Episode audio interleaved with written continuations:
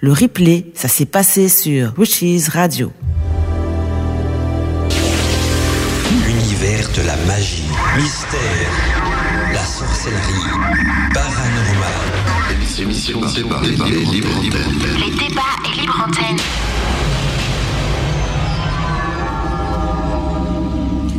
Il est 21h04 minutes, on est bien sûr sur Witches Radio et on est en direct donc pour euh, l'émission Débat Libre Antenne sur le thème euh, des vampires et du vampirisme avec euh, quand même quelques invités de marque, hein, des invités célèbres que vous connaissez sûrement tous. On va faire un petit tour de table pour que chacun d'entre eux puisse se présenter.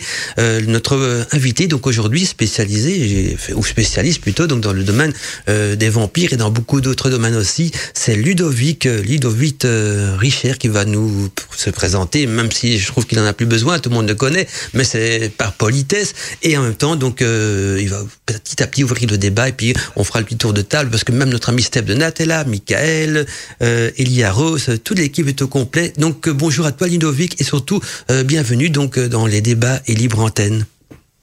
Eh bien, bonjour à toi Mandala et à tous les autres et merci pour cette invitation et aussi à tous les auditeurs qui sont venus pour nous écouter. Alors, bah, sujet des vampires euh, passionnant, je ne pouvais que répondre à ton invitation. Euh, suis-je un spécialiste? Euh, Ça me paraît, cela me paraît un grand mot. Disons avant tout un passionné et un, cherchant dans le domaine de l'étude de ce mythe, on va dire. Donc, j'espère pouvoir en parler, en parler avec vous sur tous les aspects, on va dire, que recouvre ce, cette mythologie vampirique, si l'on peut dire. Ok, en tout cas, merci d'être là et les auditeurs, n'oubliez pas si vous avez donc des questions à poser donc euh, à Ludovic ou même à l'ensemble de l'équipe, on peut nous contacter donc d'abord par mail, hein, la boîte mail donc c'est euh, contact ou bien euh, même mandala et vous pouvez aussi donc euh, en utiliser le formulaire de contact du site internet euh. Il y a également le chat, hein, le chat de la radio qui est ouvert. Vous pouvez nous rejoindre aussi sur le site internet de la radio, donc euh, witchesradio.fr. Il y a le chat, ce sera notre ami Elia Rose, donc euh, qui fera la, la, la, le relais, donc la liaison entre les auditeurs sur le chat, leurs questions, leurs témoignages, leurs partages et, et donc l'émission même et le live de l'émission. Moi, je ferai le relais entre la boîte mail euh, de, de, la radio donc et l'émission. on peut aussi nous envoyer des textos. Ça, oui, j'oublie toujours par notre application pour téléphone portable et même ce soir la ligne téléphonique est ouverte, donc j'aurai l'occasion de vous donner le numéro de téléphone de la radio pour ceux et celles qui auront envie donc de participer par téléphone même à l'émission. Bon, on va continuer le petit tour de table et donc laisser la parole à Elia Rose qui va donc euh, non seulement participer à l'émission, mais aussi donc faire la jonction entre le chat et l'émission. Elia Rose, qui a déjà du monde d'ailleurs sur le chat. Et comment vas-tu? Oui, je vais bien, je vais bien. Et vous? Ah mais nous, on va très bien, la grande forme. Le vendredi soir, c'est toujours la grande forme pour tout le monde en tout cas. Et oui, et eh ben écoute, oui, il y a du monde déjà sur le chat. Et d'ailleurs, j'ai déjà un message de la part d'Alina pour Ludovic qui te fait de gros bisous parce qu'elle va pas pouvoir rester euh, longtemps avec nous euh, sur le chat ce soir. Donc voilà, je tenais à, le, à faire passer le message. Euh, eh bien, un grand merci à Alina pour son message. Un gros bisou à Alina, notre euh, chère Alina, notre voix féerique de la radio. Content de savoir qu'elle est quand même sur le chat ce soir, mais dommage qu'elle ne peut pas rester, mais enfin elle nous écoutera euh, en replay. Et on poursuit donc le petit tour de table. Michael, comment vas-tu Michael? Toujours fidèle au rendez-vous aussi. Hein, donc, euh, bonsoir à tous. Oui, oui, moi ça va bien. Je suis super content d'être avec vous pour cette libre antenne.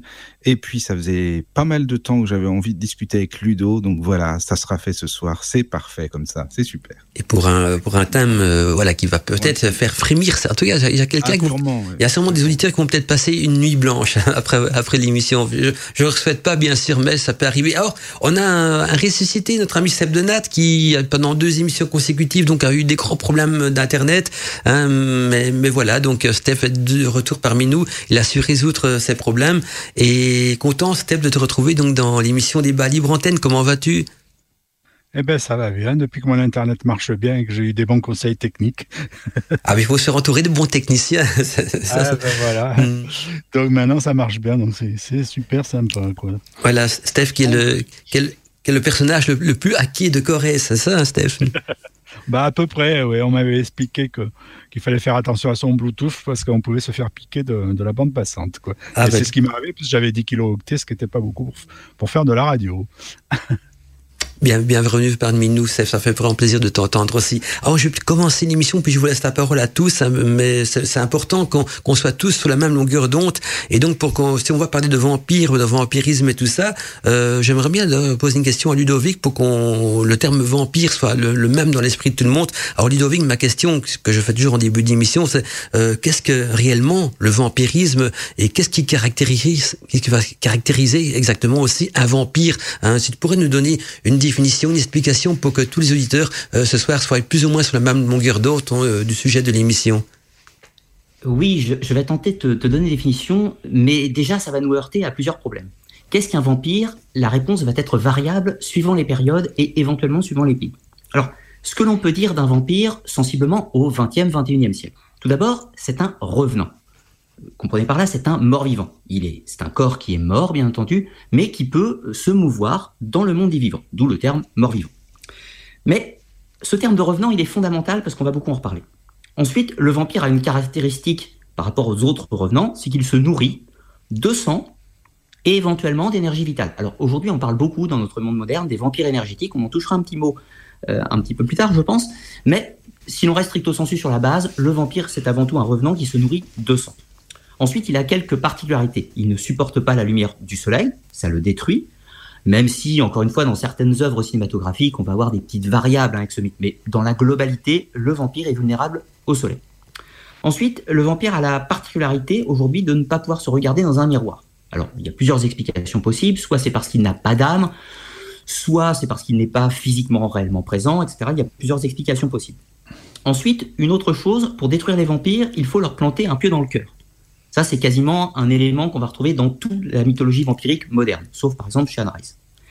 Ensuite, on a la question, euh, la question surtout qui va, qui va, qui va être le cœur du problème, c'est la différence entre un vampire stricto sensu et une activité de type vampirique. Par exemple, peut-on dire qu'une personne qui soit vivante et qui serait euh, ce qu'on appelle un vampire énergétique Peut-on dire pour autant que c'est un vampire? Eh bien, pas tellement. C'est ce qu'on va tenter de voir un petit peu. Donc là, c'est le portrait base, on va dire, du vampire tel qu'on le voit dans les œuvres cinématographiques ou littéraires du, 20, euh, du 20e siècle. Par exemple, je pense à Christopher Lee avec les films de la Hammer, Cauchemar de Dracula, Les femmes de Dracula, euh, etc. toute la série de films, ou encore le Dracula de, de, Bela Lugosi en 1931, ou même par exemple le Nosferatu de, de Murnau en 1922. Donc là, voilà, ça c'est la carte d'identité du vampire du XXe siècle. Mais ça n'a pas beaucoup de rapport, si je puis dire, avec les vampires de la période médiévale, Renaissance ou même de la période des Lumières. Qu'est-ce qu'il y a comme changement justement entre la période médiévale euh, Comment comment étaient perçus euh, les vampires à l'époque? Est-ce que c'était aussi par rapport parce qu'il y a toujours le petit côté religieux aussi. On voit parfois dans les films où il, expose un crucifix que le vampire commence à fondre également, comme avec la lumière du soleil. Et est-ce qu'au Moyen Âge c'était déjà le cas? Il y avait déjà ce petit côté religieux aussi euh, de cette et de vampire qui caractériserait plutôt lui, quant à lui donc une âme damnée ou un truc de ce genre-là? Alors, je vais, retourner un petit peu ta question différemment. Euh, la question qu'on pourrait se poser plutôt, c'est à partir de quand cette carte d'identité du vampire que je vous ai dressée est bonne mhm. Eh bien, elle est bonne sensiblement depuis, depuis le roman Dracula, donc sorti en 1800, 1897 ah par Bram Stoker. Donc, Dracula, qui a eu un succès planétaire hein, au niveau littéraire, pas immédiatement, mais vraiment au début du XXe siècle, il a eu un succès littéraire. C'est vraiment Bram Stoker qui dessine ce portrait du vampire. Donc, le vampire euh, de Dracula, il a plusieurs, euh, aptitudes notables. Hein. Il a notamment le pouvoir de métamorphose, il peut se transformer en loup, en brume, en chauve-souris, il peut communiquer avec les animaux, en prendre le contrôle, les créatures nocturnes, hein, bien sûr. Il a un pouvoir de fascination, il peut envoûter les personnes, les séduire, il peut contrôler le climat, déclencher des tempêtes, il a une force surhumaine. Bien sûr, il est euh, il est plus ou moins immortel, c'est-à-dire qu'il ne, ne, meurt pas naturellement. Enfin, il est, déjà mort, mais c'est un mort vivant, encore une fois. Donc, c'est vraiment euh, Bram Stoker qui dessine cette carte d'identité. Ce que va faire Stoker, c'est qu'il va déjà s'inspirer d'œuvres littéraires qui sont plus anciennes, mais surtout, il va prendre des mythes différents. Il va prendre plusieurs créatures appartenant aux mythologies européennes, notamment le cauchemar, notamment euh, ce qu'on va appeler le vampire sous des appellations diverses, le vampire, le brucolac, le, le tout un tas de noms qu'on va peut-être explorer ce soir. Donc il va prendre plusieurs mythes et il va les associer. Par exemple, dans les vampires au Moyen Âge, on parle simplement d'un revenant, c'est-à-dire d'un corps en décrépitude, qui est en putréfaction et qui sort de son tombeau pour aller attaquer les vivants. Mais on ne parle pas du tout d'une créature qui a euh, pouvoir, par exemple, de métamorphose. On ne parle pas euh, d'une créature qui avait des canines. À l'époque, il n'y avait pas de canines. Le, vampire, dans sa forme la plus primaire, il, posait sa bouche sur le cou des victimes et il absorbait le sang comme une sorte de sangsue, en fait. Il n'y avait pas de canines. Il n'y avait aucune référence, par exemple, au miroir. Il n'y avait pas forcément de référence non plus au soleil. Le vampire sortait la nuit, parce que la nuit, c'est un côté inquiétant, mais il n'y avait pas de, notion mise en avant sur le fait que le soleil les détruise, par exemple. C'est pas comme ça qu'on détruisait un vampire. Une autre chose, par exemple, euh, dans Dracula de Stoker, il reprend le mythe du cauchemar, c'est-à-dire la créature qui vient tourmenter le sommeil, qui vient attaquer pendant, la nuit. Donc c'est vraiment un agrégat de plusieurs créatures mythologiques qui ont fusionné en un seul, qui va prendre le nom de vampire. D'ailleurs, vampire, c'est un terme qui n'était pas forcément employé au Moyen Âge. Vampire, c'est un terme qui vient plutôt de l'allemand à l'origine, le vampire. On va trouver euh, sous différentes orthographes en, Allemagne, en France et en Angleterre. Et à l'origine, ça vient d'un terme qu'on va trouver plutôt en Serbie ou dans les Balkans et qui s'appelait le oupir. Et le oupir, c'est celui qui est mal mort, celui qui est mort dans de mauvaises circonstances, tout simplement. Et donc, c'est la racine du terme. Mais il y avait tout un tas de dénominations possibles qu'on pourra explorer encore euh, au cours de l'émission, notamment. On, dirait un petit peu que donc avant avant que ça soit reprise donc euh, avec la fameuse histoire donc euh, le roman euh, de Dracula qu'avant le vampire était plus proche du zombie. Je veux dire le mort vivant qui, qui sort des tombes et qui exactement. Mhm. exactement. Le, le, zombie des films actuellement est beaucoup plus proche du vampire médiéval et renaissance que de la vision du vampire aujourd'hui. Aujourd'hui quand on pense vampire il y a trois représentations possibles.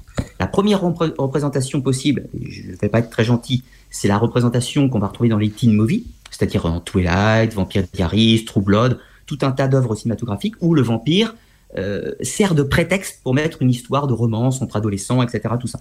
Et donc, en général, on casse les codes du vampire avec un personnage type Robert Pattinson, euh, qui est élégant, qui est beau, qui est ténébreux, qui est mystérieux.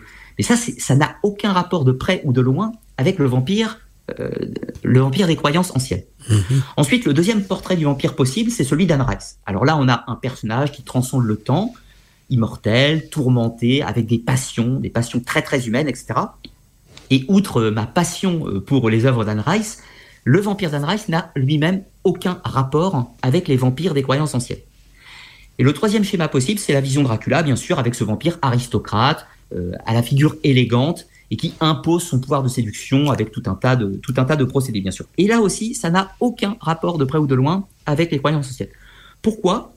Eh bien, il y a un mythe quasiment invariant, c'est que les vampires primitifs, si l'on peut dire, euh, ne sont pas des aristocrates. En général, ce sont plutôt des gens appartenant aux classes populaires et qui surtout ne sont absolument pas séduisantes. Ce sont des créatures repoussantes qui font peur, qui n'ont pas de pouvoir spécifiquement de fascination et qui sont des corps en décomposition. Ce n'est pas du tout euh, la perception moderne du vampire élégant sous quelque forme qu'elle soit, bien sûr. Mhm. tout à fait. Je vais faire un petit tour de table, peut-être voir, s'il y a déjà des réactions au niveau du chat avec euh, Elia Rose, et puis on va redonner aussi la parole à Michael et à celle de Nat. Hein. Elia Rose, au niveau chat, est-ce qu'il y a des questions des auditeurs euh, pour Ludovic ou pour un autre animateur, ou, même des, témoignages ou des, impressions ou, des, ou quoi que ce soit? Bien, déjà, le, sujet euh, intéresse beaucoup. Voilà, donc ils sont tous très contents sur le chat d'avoir d'avoir cette émission ce soir. Et oui, nous avons moi, j'ai noté là deux questions, du coup. Une de Sophienne qui voulait savoir s'il euh, y avait euh, une loge secrète liée aux vampires. Ah, voilà. À notre époque, tout est possible. On va voir ce que, Ludovic en pense. Ludovic, tu penses que c'est possible une loge secrète? Qu'on fait des loges de tout à notre époque. Donc, euh, est-ce qu'il y aurait une loge secrète de, de, de, personnes qui vénèrent, qui vénèrent peut-être le vampirisme? Euh, Comme on, voilà, on peut en faire un culte. Hein, euh, oui, oui, oui, Alors ça, ça, existe. On les connaît pas, tout simplement. Mais en revanche, il y a eu un phénomène qui s'est qui s'est constaté dans les années 80. Donc après la publication de euh, Entretien avec un vampire de Anne Rice, c'est sorti, si je ne me trompe pas, on est en 1900, 1976, si, si je dis pas de bêtises à la louche. Or, ce qui est intéressant, c'est que dans les romans d'Anne Rice, on va avoir la présence d'une organisation secrète qui s'appelle le Talamasca. Le Talamasca, c'est quoi? C'est une sorte de guilde, une fraternité secrète, qui a pour but d'observer les forces du mal, de les étudier, mais en restant à bonne distance. Donc, on a eu un phénomène dans les années 80-90 où des sortes de petits groupuscules se sont formés. Bon, c'est principalement des jeunes attirés par l'occulte, hein, bien sûr, qui ont tenté de faire des petits cercles pour étudier, euh, chasser les fantômes, trouver des vampires, trouver des preuves de leur existence. Donc on a eu tout ce phénomène. Et donc fatalement, on a aussi eu des groupes de passionnés de vampirisme qui, euh, voilà, par rapport un petit peu à la mouvance du gothique aussi, vont se déguiser en vampires, tenter de les trouver, de les comprendre, de savoir s'ils existent, etc. Donc ça existe forcément. Après, si la question concernait plutôt des loges vampiriques, et, j'insiste sur la différence entre un vampire et une activité vampirique, est-ce que des gens se sont réunis en groupe dans le but de consommer du sang ou d'avoir des pratiques euh, dites vampiriques, ça c'est possible. Je, n'ai pas d'éléments tangibles à apporter, bien sûr, mais ça me semble hautement probable que cela a existé avec euh, des cultes liés au sang, on va dire. Et ça, ça, va nous renvoyer, je, pense qu'on en parlera plutôt vers la fin de l'émission, je pense, mais à toutes les... Parce que le vampire des croyances anciennes et le vampire du cinéma actuel n'ont pas beaucoup de liens communs. En revanche, la question que l'on pourrait se poser, c'est pourquoi ces vampires du cinéma moderne pourquoi ont-ils évolué comme ça et quelle est leur inspiration outre que les phénomènes vampiriques des croyances? Et là, il faudra qu'on remonte aux mythologies plus anciennes. Mhm. Tout, tout, à fait. C'est vrai que c'est passionnant, mais c'est vrai, et des loges aussi, on, on trouve d'autres sortes de types de loges à notre époque, parfois même des loges qui pourraient être inquiétantes, et donc c'est vrai que je comprends que l'auditeur euh, nous pose la question. Moi aussi, au niveau de la boîte mail, j'ai quelques déjà questions d'auditeurs, je vais les mettre en suspens parce que j'aimerais bien que chacun prenne un petit peu la parole ce soir. Donc, euh, je vais donner peut-être la parole à, à Michael pour voir si Michael aurait aussi des questions à poser ou, de, ou des choses à partager selon son impression. Euh, Michael, est-ce que toi, tu as une idée du, du vampirisme? D'abord, est-ce que tu crois aux vampires Parce qu'on peut parler aussi de croyances hein, à ce niveau-là.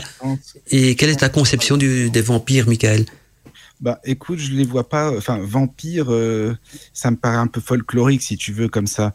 Mais par contre, euh, ce que Ludovic disait par rapport aux revenants, ça me parle plus. Si tu veux, euh, bah, par exemple, dans le, spiritisme, hein, comme tu sais que j'étudie beaucoup ça, mhm. tu as des personnes qui ne se croient pas morts, par exemple, et, qui sont toujours là, mais euh, et qui aussi sont tellement, tellement terre à terre, qui sont toujours dans la matière, et eh bien qui restent avec un corps, enfin, on peut dire un corps physique, on pourrait penser que c'est un corps physique, mais euh, mais c'est un corps plutôt énergétique, mais qui se comporte comme un corps physique.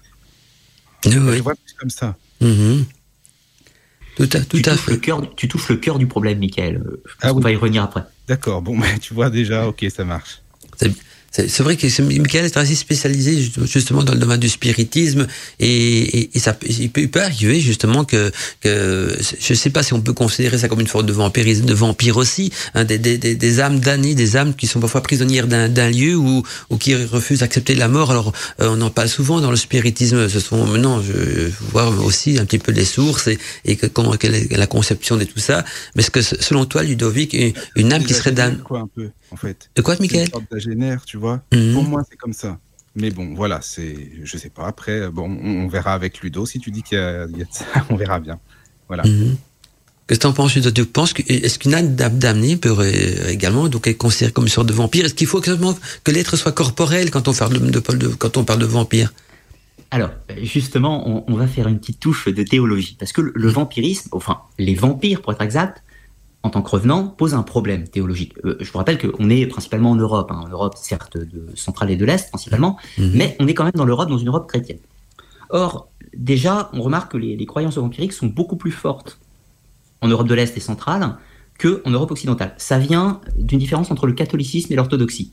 Pourquoi? Le catholicisme a pour but de euh, détruire les superstitions, de les écraser et de les faire disparaître alors que l'orthodoxie, au contraire, tente, pour ne pas heurter les personnes, de les intégrer dans sa pratique courante. C'est pour ça que du coup, les croyances sont beaucoup plus fortes et plus présentes, si je puis dire, en Europe de l'Est. Mhm.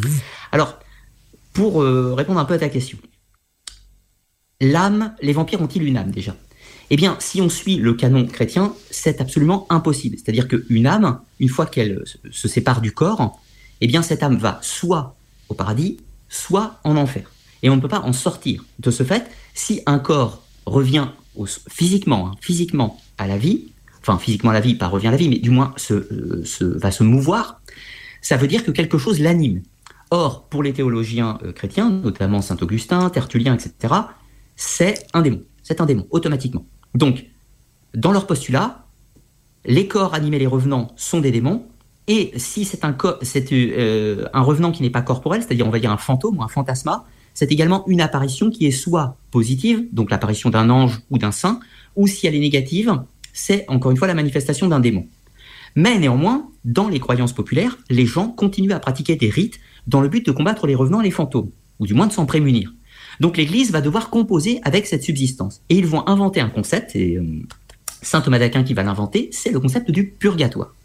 Le purgatoire, qu'est-ce que c'est? C'est une sorte de zone tampon où les âmes vont expier leurs fautes avant d'aller au paradis, euh, avant d'aller au paradis, et qui fait frontière un petit peu avec l'enfer. On voit la lecture de la divine comédie dedans. Et donc le purgatoire, qui va être difficilement accepté par le, canon de la religion, permet d'expliquer que des âmes ne sont pas totalement parties et vont pouvoir se manifester dans le monde des vivants. Donc le purgatoire est une sorte de réponse théologique pour ce problème des, croyances. Alors ensuite, un vampire est-il obligatoirement corporel? C'est là qu'on se heurte euh, à, toutes les traditions dans les différents récits, pour, pour, ceux qui voudraient chercher un petit peu plus loin, je vous conseille la lecture de, euh, du livre de Don Augustin Calmé, euh, Traité et dissertation sur les vampires et les esprits, etc. Tout ça. On donnera la référence un peu plus tard si, si les gens souhaitent. Dans ce texte, on voit des incohérences dans les témoignages. C'est-à-dire que parfois les morts sortent de leur tombe, néanmoins la terre n'est pas brassée. Donc comment ils font? Ils se dématérialisent, ils se rematérialisent. C'est ça qui semble très étrange. Les vampires semblent pouvoir apparaître physiquement et disparaître tout aussi rapidement.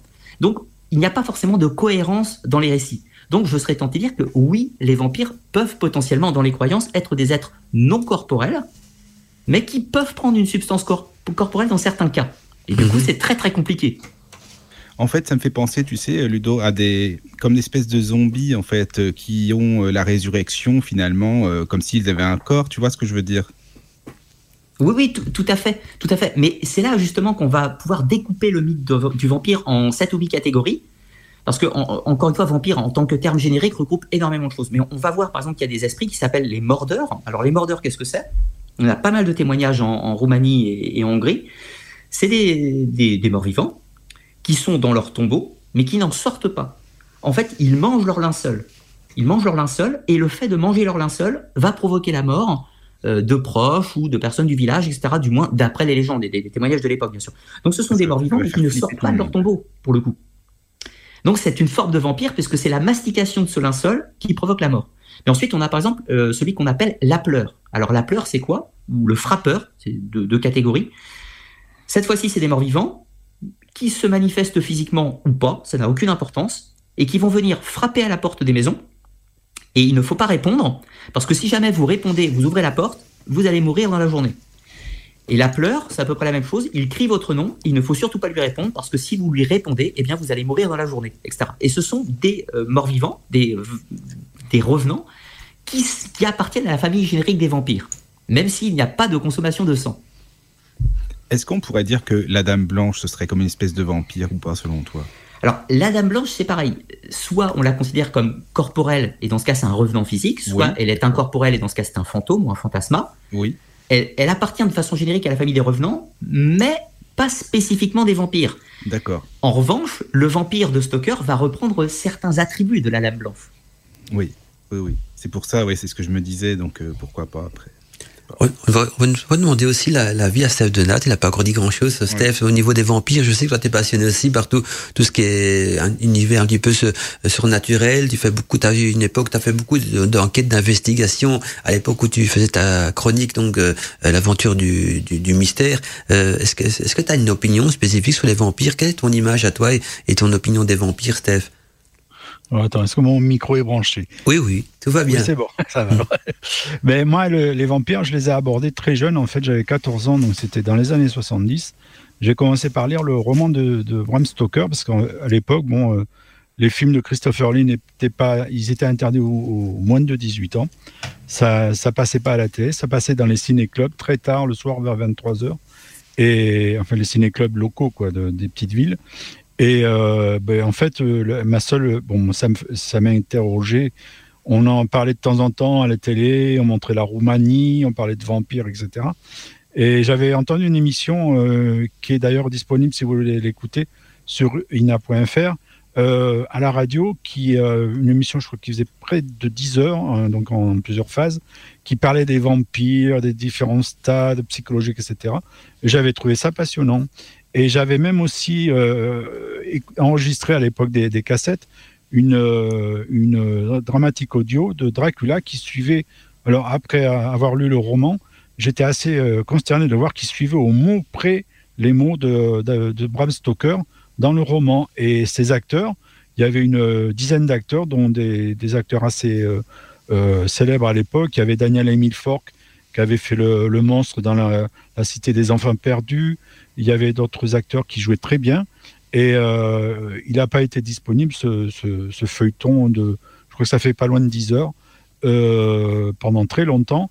Et j'étais tout content de, le récupérer il y a, il y a quoi Il y a 15 jours sur YouTube. Alors, si vous voulez l'écouter, c'est vraiment euh, génial à écouter. Vous avez l'impression d'être dans l'histoire. Ça s'appelle Dracula, donc vous tapez audio sur YouTube et film à côté, puisqu'en fait, c'est pas vraiment un, un audio livre lu euh, de façon désagréable, mais c'est vraiment joué. Et si vous voulez vraiment voyager euh, avec ce, cette lecture là, euh, jouée, c'est vraiment génial. Et moi, c'est vraiment ça qui m'avait transporté à l'époque et dont je me suis toujours intéressé. Alors, j'ai lu pas mal de trucs, de bouquins et de choses approchant. Ce qui est assez marrant, c'est ce qu'avait sorti Edouard Brazé, le journal de vampirologie de, de, de, de comment s'appelait, de Van Helsing, donc qui était très joli à regarder. Et sur euh, aussi euh, le Jacques Sergent, qui était spécialiste de, qui a monté un, musée des vampires à Paris. Donc je ne sais pas si vous connaissez. J'ai regardé sur internet, c'est assez sympa. Bon, j'ai pas pu visiter parce que c'est à Paris, mais euh, voilà, plein de choses intéressantes qui m'ont interpellé. Et à, à l'époque, moi, figurez-vous, je, je, je, vivais à Paris et dans les années 90-2000, donc c'était l'époque du Minitel, il y avait un gars qui se qu'on appelait le vampire de Paris qui tuaient des homosexuels qui récupéraient sur Minitel et ils buvaient leur sang et ils ont mis du temps à le récupérer. Alors apparemment, euh, de ce que j'en ai regardé, ça serait le, le gars qui dirige maintenant les éditions Camion, Camion Noir. Il a fait de la prison, il est ressorti et il a fait une, une vidéo assez sordide sur YouTube où il parlait de cannibalisme et autres. Euh, ça m'a un petit peu glacé quoi. Donc mmh. les vampires de façon virtuelle ça va, mais de façon ré réaliste. Et, ce qui était assez euh, comment dire euh, en Angleterre qui avait pas mal fait parler à l'époque, c'était le je sais pas si tu en avais entendu parler euh, Ludovic, le fameux vampire de Highgate, David Farrant qui avait euh, apparemment fait des messes noires euh, avec des histoires de. Alors, il avait témoigné qu'il avait vu des vampires dans le fameux van... euh, cimetière de Highgate, où euh, Bram Stoker euh, situe euh, une de ces, enfin, l'histoire où on enterre une des, des, des, filles qui devient vampire dans l'histoire. Et donc, lui avait euh, témoigné qu'il avait vraiment vu des, des vampires. Donc voilà tout, tout un tas de choses qui va l'interpeller. Quelques petites choses sur l'histoire que tu, que tu présentes à l'instant, le vampire de Highgate. oui, j'ai fait une, une, émission, une enquête sur, sur le sujet. Une petite précision, donc c'est un duel entre deux personnages qui, qui font la recherche, c'est-à-dire David Farron d'un côté, plutôt porté vers l'occultisme et la cabale, et de l'autre côté c'est euh, Shane Manchester, qui était un, un pasteur mais euh, dans une sorte de religion un peu alternative. Et, et en fait, David Farron ne parle pas spécifiquement d'un vampire, mais plutôt d'une entité malveillante, alors que Shane Manchester, ah, lui, parle d'un vampire au sens stricto sensu du terme. Donc c'est une affaire qui a défrayé la chronique dans les années 70, où il y a eu plusieurs euh, témoignages, etc., et des, des renards dans le cimetière qui ont été vidés de leur sang. Alors peut-être que ça rejoint euh, ce qu'on disait tout à l'heure, enfin ce qu'un ce qu auditeur nous, nous, posait comme question, y a-t-il eu des, des, sociétés à caractère activité vampirique avec succion de sang? C'est possible, puisqu'il y, y, a bel et bien eu des phénomènes au sens que du sang a été prélevé sur des animaux. Après de là à dire qu'il y avait un, un vrai vampire, ça c'est d'autres questions. Mais bon, le, à la télé à l'époque, dans les années 90, il y avait euh, euh, comment ça s'appelle, De Chavannes qui avait témoigné. Euh, il avait invité des, des, des gothiques et euh, comme témoin, il y avait une fille qui disait en fait que ce qui était très fun à l'époque, c'était de boire du sang de pigeon. Donc ils tuaient un pigeon qu'ils avaient sur le balcon et euh, entre gothiques, quand ils s'invitaient, ils buvaient du sang de pigeon. Je sais pas si c'était vrai, mais tu vois, enfin ça, c est, c est la folie étonnant. va loin. C'est pas étonnant, mais ça mène à tout ce qu'on qu'on appelle du coup les activités vampiriques, ce qui n'a pas ouais. forcément un lien direct avec le vampire justement. Et les activités vampiriques, ça, ça par contre, c'est c'est un tout autre sujet extrêmement vaste que je pense qu'on va pouvoir euh, pouvoir aborder justement. Mmh. D'ailleurs, je, je, vais rebondir sur ça parce que Robert, tout à l'heure sur le chat, nous disait Je ne crois pas aux vampires tels qu'on les présente dans les romans. Par contre, je crois aux entités du monde subtil qui peuvent aspirer votre force vitale. Je pense que ça, ça rejoint un peu aussi les, euh, vampire énergétique dont tu parlais ouais, tout à l'heure. ce que je me disais, ça rejoint ce que. Bah, c'est ça, moi, Robert, je suis plus. Euh, dans... Je vais plus dans ton sens, en fait, oui. Ben justement, en, en, parlant de Robert, j'ai sur la boîte mail un message de Robert aussi. Robert, donc, euh, Tarot, qui nous dit euh, Bonsoir, il y a Rose, Mandala, Steph, Michael et Ludovic. Les vampires, super thème ce soir, nous dit Robert. J'aime beaucoup, donc, euh, sur un plan littéraire, les personnages des vampires. Bien sûr, ce sont des prédateurs, mais ce n'est pas ce côté-là de leurs personnages qui m'attire, nous dit Robert.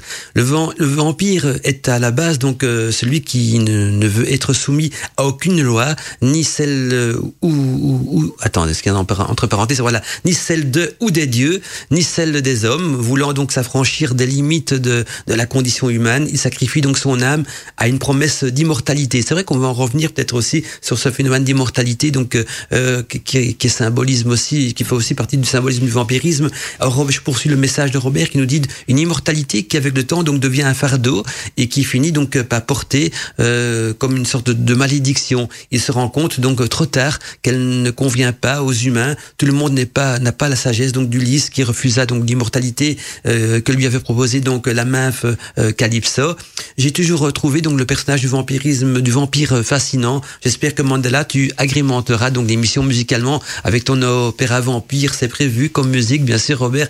Je vous souhaite donc à tous une excellente émission. C'est vrai qu'à travers euh, Ludovic quand on regarde un petit peu à travers du culte du vampire, il y a aussi un petit peu le culte de l'immortalité parce que le, vampire euh, est entre guillemets euh, immortel, que ce soit un mort vivant du Moyen Âge ou quoi que ce soit. Une fois que le, mort revient à la, vie, euh, est-ce qu'il revient à la vie éternellement? Est-ce que et puis le fait qu'il boive du sang, on dit aussi que le, le sang contient un petit peu de la force vitale, donc ça pourrait peut-être compenser l'âme qui serait plus là ou qui serait encore. C'est assez, c'est assez complexe, mais il y a toujours ce mythe d'immortalité qui revient à travers le vampirisme aussi. En tout cas, dans le vampirisme moderne, je sais pas si dans dans l'ancien vampirisme c'était déjà le cas, mais euh, il y a ce petit côté immortel. Est-ce que ce serait déjà donc euh, un premier pas vers la, peur de la mort, la, vie éternelle, ou, peut-être aussi vers des frustrations plus, plus complexes Justement, euh, ça peut être la, schizophrénie, ça peut être beaucoup de choses qui tournent autour du vampirisme tu, touches le cœur du problème, en fait, c'est la différence toujours pareille entre le mythe moderne et le mythe ancien. Dans, le mythe ancien, pour toucher un mot rapide, l'immortalité est absolument pas le but. Un vampire, c'est terrifiant, ça ne fait pas du tout plaisir. On n'aspire pas à devenir un vampire, c'est la pire des choses qui puissent arriver. C'est ce qu'on appelle la malmort. Il faudra revenir sur ce concept qui est, central. Le vampire moderne, lui, l'archétype est totalement différent. C'est le symbole de la transgression. Voltaire disait déjà au fin du Xe siècle, que notre société était peuplée de vampires. Là, il faisait une référence aux politiciens, aux technocrates, etc. Tout ça, même de son époque. Donc on parle déjà du vampire au sens un être malveillant bien réel. On est déjà dans la transgression. Dans l'époque victorienne, le vampire, c'est le symbole euh, du non-conformisme à la société. On, le voit par exemple dans un roman, c'est Carmilla de Sheridan Le Fanu. Dans Carmilla de Sheridan Le Fanu, qui est sorti avant Dracula, le vampire, euh, déjà, il est matériel et immatériel, ça va dépendre des moments. Carmilla, c'est une femme qui a des penchants, on va dire, lesbiens, euh, ce qu'on appelle l'amour saphique. Donc c'est une transgression absolue dans la société victorienne de cette époque. Le vampire est encore dans cette posture d'anticonformisme. Plus moderne au XXe siècle, c'est la quête de l'immortalité. Évidemment, c'est une quête historique de l'humanité. Depuis toujours, on s'est intéressé à l'immortalité. Et aujourd'hui, ça peut attirer. Encore une fois, on peut rêver d'immortalité. Et le vampire représente encore une fois cette transgression face à l'ordre naturel. Mais ceci n'est absolument pas le cas au Moyen Âge. Euh, Moyen Âge, euh, comprenez par extension, hein, jusqu'au jusqu'au XVIIIe siècle. Mhm. Le, vampire au XVIIIe siècle, c'est pas du tout quelque chose de merveilleux. C'est encore une fois le pire des fléaux. Il faudra faire une comparaison avec le, mythe du loup-garou et le mythe de la sorcière un petit peu après. Mais aujourd'hui, la vision qu'on a du vampire est beaucoup plus proche d'un dieu mythologique de l'Antiquité que du vampire stricto sensu euh, des époques passées. Oui, et de quel, de quel dieu est-ce que tu, parles Tu penses à un dieu en particulier de l'Antiquité? Ça m'intéresse justement de parce que j'essaye au fait de, de, trouver un fil conducteur au niveau de l'origine des vampires. Je me pose toujours la question est-ce qu'il y a vraiment une origine? Est-ce qu'il y a un fil commun? Est-ce qu'il y a une racine commune dans, dans, tous ces mythes différents ou pas? Justement, parfois une divinité peut être des racines communes. Le vampirisme, le vampirisme est un mythe invariant, c'est-à-dire des créatures euh, qui sucent le sang faudra aussi qu'on parle un petit peu du rapport entre sang et énergie que Elia Rose avait suggéré. Je pense que c'est fondamental pour, pour notre histoire. Les vampires, on va en trouver sous des formes variables sur toute la planète. Par exemple, on va trouver le Aswang aux Philippines, le Chupacabra au mhm. Mexique. On va trouver, euh, je dis pas, le Jiangxi en Chine, qui est une sorte de zombie, vampire, sorcier, un petit peu tout à la fois. Euh, tout un tas de noms en Europe hein, qu'on pourrait énumérer si, si les auditeurs ont envie. Mais ce qui est plus intéressant, c'est que si on remonte à l'Antiquité, on va trouver des créatures qui partagent des aspects vampiriques. C'est pas des vampires stricto sensu, parce que c'est pas forcément des morts qui reviennent à la vie. On va trouver des, divinités qui sont proches. Par exemple, tout d'abord, tout ce qui est succube et incube. Euh, ah par exemple, chez les Grecs, on va l'appeler lamia. Alors, lamia, c'est quoi? C'est une sorte de daimon. Euh, daimon, c'est une sorte d'entité euh, pseudo-divine, on va dire, qui habituellement est une femme et qui va se nourrir du sang de ses victimes, mais aussi de leur énergie sexuelle. Donc il y a un rapport déjà entre sexualité et absorption du sang ou de l'énergie vitale. Ça se fait en même temps en fait. Ça c'est fondamental. Et donc les lamias vont dévorer, si l'on peut dire, énergétiquement et physiquement leurs victimes. On va trouver chez les Hébreux le personnage de Lilith. Alors Lilith dans sa forme primaire, Lilith c'est une sorte de manifestation démoniaque euh, dans, euh, dans l'alphabet de Ben Sira, le texte le plus ancien qui parle de Lilith, où Lilith va pareil s'attaquer à des hommes, leur dérober leur énergie vitale, puisqu'elle ne peut pas concevoir par elle-même, et va éventuellement les dévorer euh, par leur énergie et par leur sang. On va trouver plus anciennement en Mésopotamie Lamastou. Alors Lamastou, c'est le personnage qui va donner le nom de Lilith en, réalité. Lamastou a des, c'est une divinité cette fois-ci, a des serviteurs qu'on appelle les Lilitou et qui va donner Lilith plus tard. Donc Lamastou, c'est une divinité des tempêtes, du désert, et qui, de la même façon, se nourrit de ses victimes, du sang et de leur énergie vitale en même temps. Et bien sûr, c'est une divinité, elle a l'immortalité. Mais là, allons un tout petit peu plus loin. Si on observe les rites les plus anciens, on remarque qu'il y a des divinités dites célestes, uraniennes, qui vivent dans les cieux, et des divinités ctoniennes ou telluriques qui vivent dans la terre. Or, lorsqu'il y a un sacrifice, il y a deux types d'offrandes. Les offrandes aux divinités des cieux, célestes, et des divinités aux, entités ctoniennes de la terre. Quand on tue un animal, par exemple la tauroctonie, on met à mort le taureau, on va faire brûler sa viande et ses chairs. Quand on fait brûler ces chairs, on met des encens, et ces énergies, ces, ces, offrandes, elles vont vers les cieux. Donc elles nourrissent les divinités célestes. Et inversement, le sang, c'est ce qui va être versé dans la terre. C'est une offrande aux divinités ctoniennes de la terre. Donc par nature, toutes les divinités ctoniennes, toutes les divinités telluriques, quelles que soient les mythologies à travers le monde et les époques, sont des divinités vampiriques mmh. qui se nourrissent ou qui ont besoin de sang. Toujours. Donc le, vampire, ou l'activité vampirique, c'est sûrement le plus vieux mythe, euh, le plus vieux mythe des temps, qui précède largement euh, les autres formes de démons, si l'on peut dire. Tout à fait. Et or, il y a une auditrice, qui nous, Samandine, qui nous dit aussi bonsoir. Il me semble avoir lu, nous dit-elle, que les vampires dans la littérature, comme euh, pour Dracula, par exemple, étaient une analogie des maladies sexuellement transmissibles. Est-ce vrai? Alors, euh, elle fait peut-être allusion justement aux maladies sexuellement transmissibles, parce qu'il y a beaucoup de livres euh, qui parlent du sujet. Peut-être quand elle parle de dire comme Dracula, c'est peut-être une analyse plutôt euh, New Age à travers certains bouquins. Mais en même temps, tu as fait une allusion euh, tout à l'heure, Ludovic, et puis je laisse la parole après aux autres, aux incubes et aux succubes qui est aussi une sorte de vampirisme d'énergie sexuelle. Là, là, on parle plus de l'énergie du sang qui, qui, est, qui est volée chez, donc chez, chez les personnes ou les victimes, ou je sais même pas si on va appeler ça des victimes, hein, quand on est soumis donc euh, sous la, la, la, la dominance d'un incube ou d'un succube. Mais c'est vrai que là, c'est plutôt du vampirisme sexuel. Et justement, elle, elle demande si l'histoire et la littérature de Dracula ne tournent pas plutôt autour du, du vampirisme sexuel et surtout, euh, nous dit-elle, des maladies sexuellement transmissibles parce que dès qu'on est mordu par le vampire, on, on en devient aussi. Dans, dans, les mythes modernes aussi, c'est pareil, mmh. ça va avoir des variables avant. Je pense d'abord qu'il faut faire le lien entre le, le sang et, et l'énergie. Euh, si on remonte à la préhistoire, les, les humains, les chasseurs-cueilleurs, vont se rendre compte très rapidement du rôle du sang. C'est-à-dire que si tu blesses un animal, celui-ci va perdre du sang.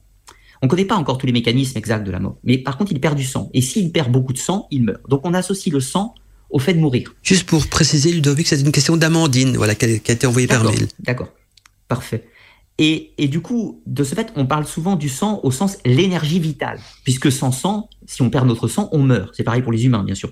Donc, fatalement, le rapport énergie et sang est intimement lié. Or, si on se met dans les croyances populaires de certaines époques, le concept d'énergie, c'est quelque chose de très très abstrait. Où nous, aujourd'hui, ça nous semble normal, parce qu'on est dans le monde moderne, etc. On emploie les mots d'énergie, de tout ce qu'on veut. Mais c'est pas forcément évident à l'époque. Donc, du coup, on, on, on, donne une représentation physique à cette énergie. Et quoi de mieux que le sang? C'est pour ça que c'est intimement lié. Alors quand on parle de vampirisme par le sang, ça peut être aussi une façon de parler de l'énergie, tout simplement. Ça ne veut pas forcément dire qu'il y a une absorption de sang au sens physique du terme. C'est intimement lié, si on peut dire. Après, pour la, la notion euh, des maladies sexuellement transmissibles, alors ça, c'est une des réponses possibles à la croyance, euh, à la croyance des vampires. En effet, le fait qu'on puisse mourir lié à une maladie du sang a pu engendrer la croyance la croyance du vampire au sens qui absorbe du sang justement et qui propage comme une épidémie euh, la maladie. Ça c'est tout à fait possible. Sauf, du moins ça fait partie des éléments qui ont pu engendrer la croyance populaire euh, du vampire. Pas des activités vampiriques, hein, je parle bien du vampire cette fois-ci. Mmh, tout à fait. Bah, on veut juste un petit peu laisser la, la, la parole aux, aux, aux, autres animateurs. Donc, euh, Michael, Sebnat ou peut-être même Elisa Rose. Je crois qu'Elisa Rose a envie de dire quelque chose. Elia Rose. Elia Rose, excuse-moi. Elia Rose. Et oui, j'ai une question de Mimi, justement. On parlait de Dracula tout à l'heure. Euh, si Dracula avait été inspiré par Vlad l'Empaleur si personne répond, je me lance. Ah, vas-y, le Oui, alors justement, j'ai fait une longue vidéo documentaire sur euh, Vlad Tepes. Donc Vlad Tepes est dit le dragon.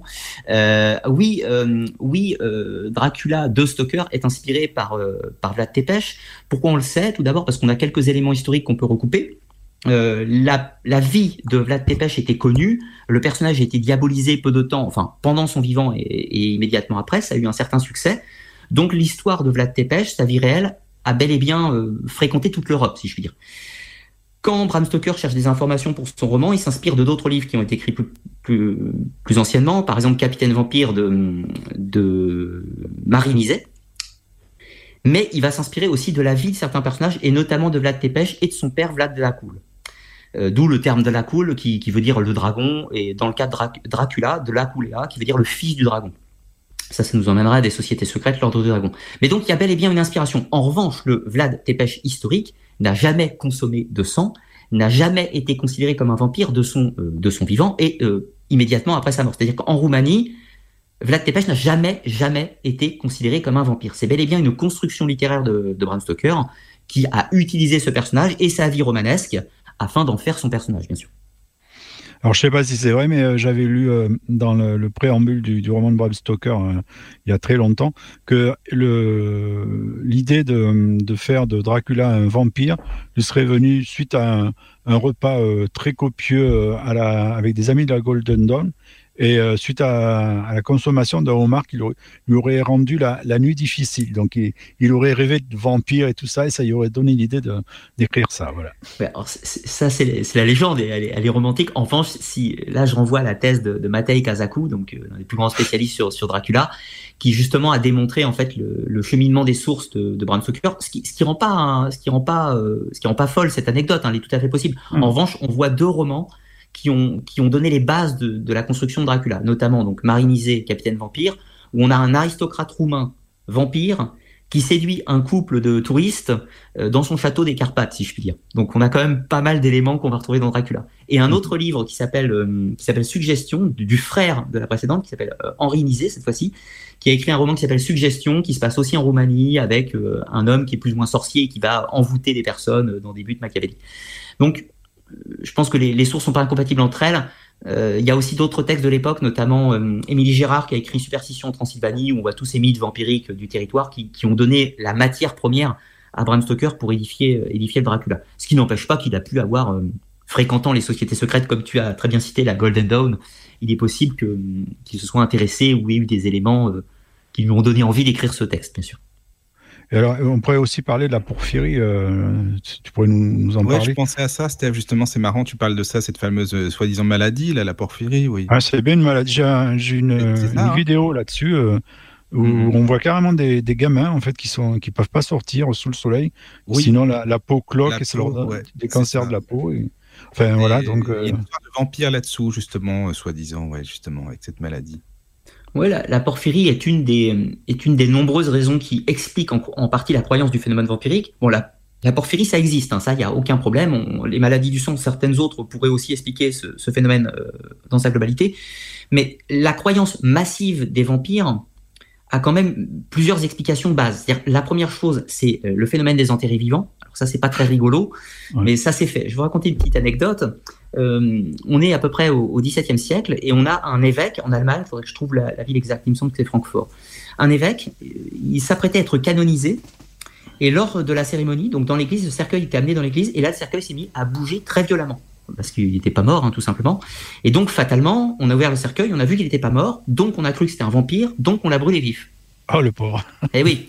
Donc, le phénomène des enterrés vivants, c'est quand même c'est, euh, ça peut prêter à sourire, mais c'est quelque chose qui était tout à fait, tout à fait banal à cette époque, tout à fait banal. Il euh, faut savoir que la, mort euh, dans les sociétés anciennes, c'est quelque chose de très mystérieux. On ne sait pas tellement à partir de quand quelqu'un est mort ou quelqu'un n'est pas mort. C'est, très obscur. On, est certain de la mort de quelqu'un quand sa tête est séparée du corps et qu'elle se trouve à deux mètres. Là, on est sûr. Mais dans tous les autres cas, ça reste assez mystérieux. Tiens, Ludovic, en parlant de Dracula, j'aurais une petite question à te poser aussi là-dessus. Est-ce que le comte Dracula a-t-il vraiment existé? Parce qu'on dit parfois que le, le, le roman, le roman était inspiré d'un véritable personnage qui était euh, Vladislav, ou Vladislav plutôt, donc euh, sous le, pseudonyme de Valt, qui était comme euh, souvent désigné, donc euh, qui vécut donc dans le monde convulsé des, des Balkans au XVe siècle et qui avait euh, ce petit côté morbide, sanguinaire et tout ça, et qui aurait pu influencer, donc en tout cas l'histoire du comte Dracula Est-ce qu'il, est-ce qu'il, donc ma question, est-ce qu'il a vraiment existé? Est-ce que ce personnage-là serait donc à l'origine de l'histoire de Dracula? En fait, il y, a plusieurs personnages qui peuvent inspirer plus ou moins Dracula. Le premier, bien sûr, c'est Vlad Tepes. Mhm. Alors déjà, le terme comte n'existe pas en. non, non, tout à fait. Ça, c'est moi qui ai rajouté. Voivode. Mhm. Bon, on va dire que c'est à peu près pareil. Donc c'est un seigneur, globalement, pour faire simple. Donc pourquoi euh, Bram Stoker place son vampire en Transylvanie alors que, par exemple, Vlad Tepes vivait en Valachie c'est pas tout à fait la même région. Mhm. Eh bien, il se trouve que, que Vlad Tepes et son père d'ailleurs ont passé une bonne partie de leur vie en Transylvanie, justement, ce qui peut en partie expliquer. Et puis, le fait, encore une fois, euh, la méconnaissance un peu géographique de, cette région fait les raccourcis, je peux dire. Mais il n'y a pas un, un personnage. Dracula, c'est vraiment une invention littéraire, et en plus, le nom par lui-même donne l'inspiration. Dracula, c'est le nom, du moins le pseudo de Vlad Tepes. Mhm. C'est euh, Vlad Tepes dit de la qui veut dire le fils de dragon. Ça, c'est la paternité, elle est évidente, si je puis dire. Après, il y a eu d'autres personnages tout aussi sanguinaires dans cette région, notamment un des fils de Vlad Tepes, qui s'appelait Mircea, Mircea le Cruel ou Mircea, euh, le Jeune aussi, qui, est un personnage qui a été euh, peut-être pire que son père dans, dans certaines activités, bien sûr plusieurs personnages qui peuvent, qui peuvent représenter, le, qui peuvent inspirer, qui, peuvent apporter une touche du moins d'inspiration. Ludovic, justement, quand tu dis pire que son père, tu pourrais un petit peu décrire en quelques mots. Donc, euh, son père était quand même craint, c'était une personne sanguinaire qui, euh, qu'on pourrait même dire démoniaque. Alors, euh, si tu pourrais te situer le personnage et décrire un petit peu donc sa manière de fonctionner et son côté peut-être qui, qui a, qui, a, fait que son nom devient redoutable à travers l'histoire et qui, et qui a pu influencer donc le mythe du vampire. Vlad Tepes était un personnage, oui, redoutable sans, aucun doute, et euh, un, tyran dans une certaine mesure, puisqu'il avait quand même des pratiques assez, assez barbares, mais qui étaient tout à fait classiques pour son époque. Hein. C'est-à-dire qu'on a fait un portrait noir de, de Vlad Tepes, euh, dû en partie à la propagande politique. C'est-à-dire qu'il était en conflit avec le roi de Hongrie de cette époque, qui s'appelait Mathias Corvin, et ce, ce, dernier a voulu salir la réputation de Vlad Tepes pour euh, le transformer en monstre, si l'on peut dire. Donc, il y a quand même une grosse part de propagande sur le personnage de Vlad Tepes. En revanche, il est vrai qu'il a fait empaler euh, des milliers de personnes, ça sans aucun doute, et notamment lorsque l'Empire ottoman, donc l'armée de Mehmed II, va envahir la principauté de Valachie, Vlad Tepes a une armée qui est, dix fois inférieure hein, numériquement et va devoir euh, utiliser des, méthodes de guérilla, d'embuscade, etc. pour attaquer les, Turcs. Et donc dans des actions extrêmement violentes. Et à un moment, il fait une attaque de nuit sur l'armée de Mehmed II, il va tuer environ 15 000 Turcs, ils vont prendre la fuite, ils vont incendier le camp, Évidemment, il sait pertinemment que Mehmed II va le poursuivre vers la capitale, Targovist. Or, Vlad Tepes, qui n'est pas un idiot, ne va pas se rendre à sa capitale, mais préalablement, il avait fait empaler près de 20 000 Turcs sur des pales devant la cité. Donc l'empalement, je vous fais un dessin, ça passe par le fondement et ça ressort par l'autre côté. C'est pas très glamour. Euh, il va faire empaler des milliers de personnes. Évidemment, quand l'armée de Mehmed II va arriver devant cette situation, elle est prise de terreur. C'est absolument terrifiant. Mais il faut comprendre aussi la situation politique. Vlad Tepes a une armée de, de 20 000 hommes à peu près face à une armée qui dépasse les 80 à 80 90 000. Il est dans une infériorité numérique totale. Il est obligé d'avoir des pratiques qui peuvent sembler révulsives à notre époque parce qu'il se bat pour sa terre. il faut savoir que les, types en face n'étaient pas forcément plus tendres. Mhm. Donc, il faut remettre dans son contexte surtout. Dracula est un tyran, mais aussi un héros pour le peuple roumain. C'est très complexe. Oui, oui, on retrouve d'ailleurs une, petite caricature de ce personnage aussi dans, dans la série d'Avency Demont où on, revoit une caricature également. Je, crois que euh, il y a Rose, je savais qu'elle allait réagir à ça parce que euh, c'est grâce à toi que j'ai découvert la série en plus. Donc, tu en as parlé sur Facebook et donc j'ai été la visionner et j'ai beaucoup apprécié. Je voulais te le dire aussi. Je te laisse la parole, dit Rose.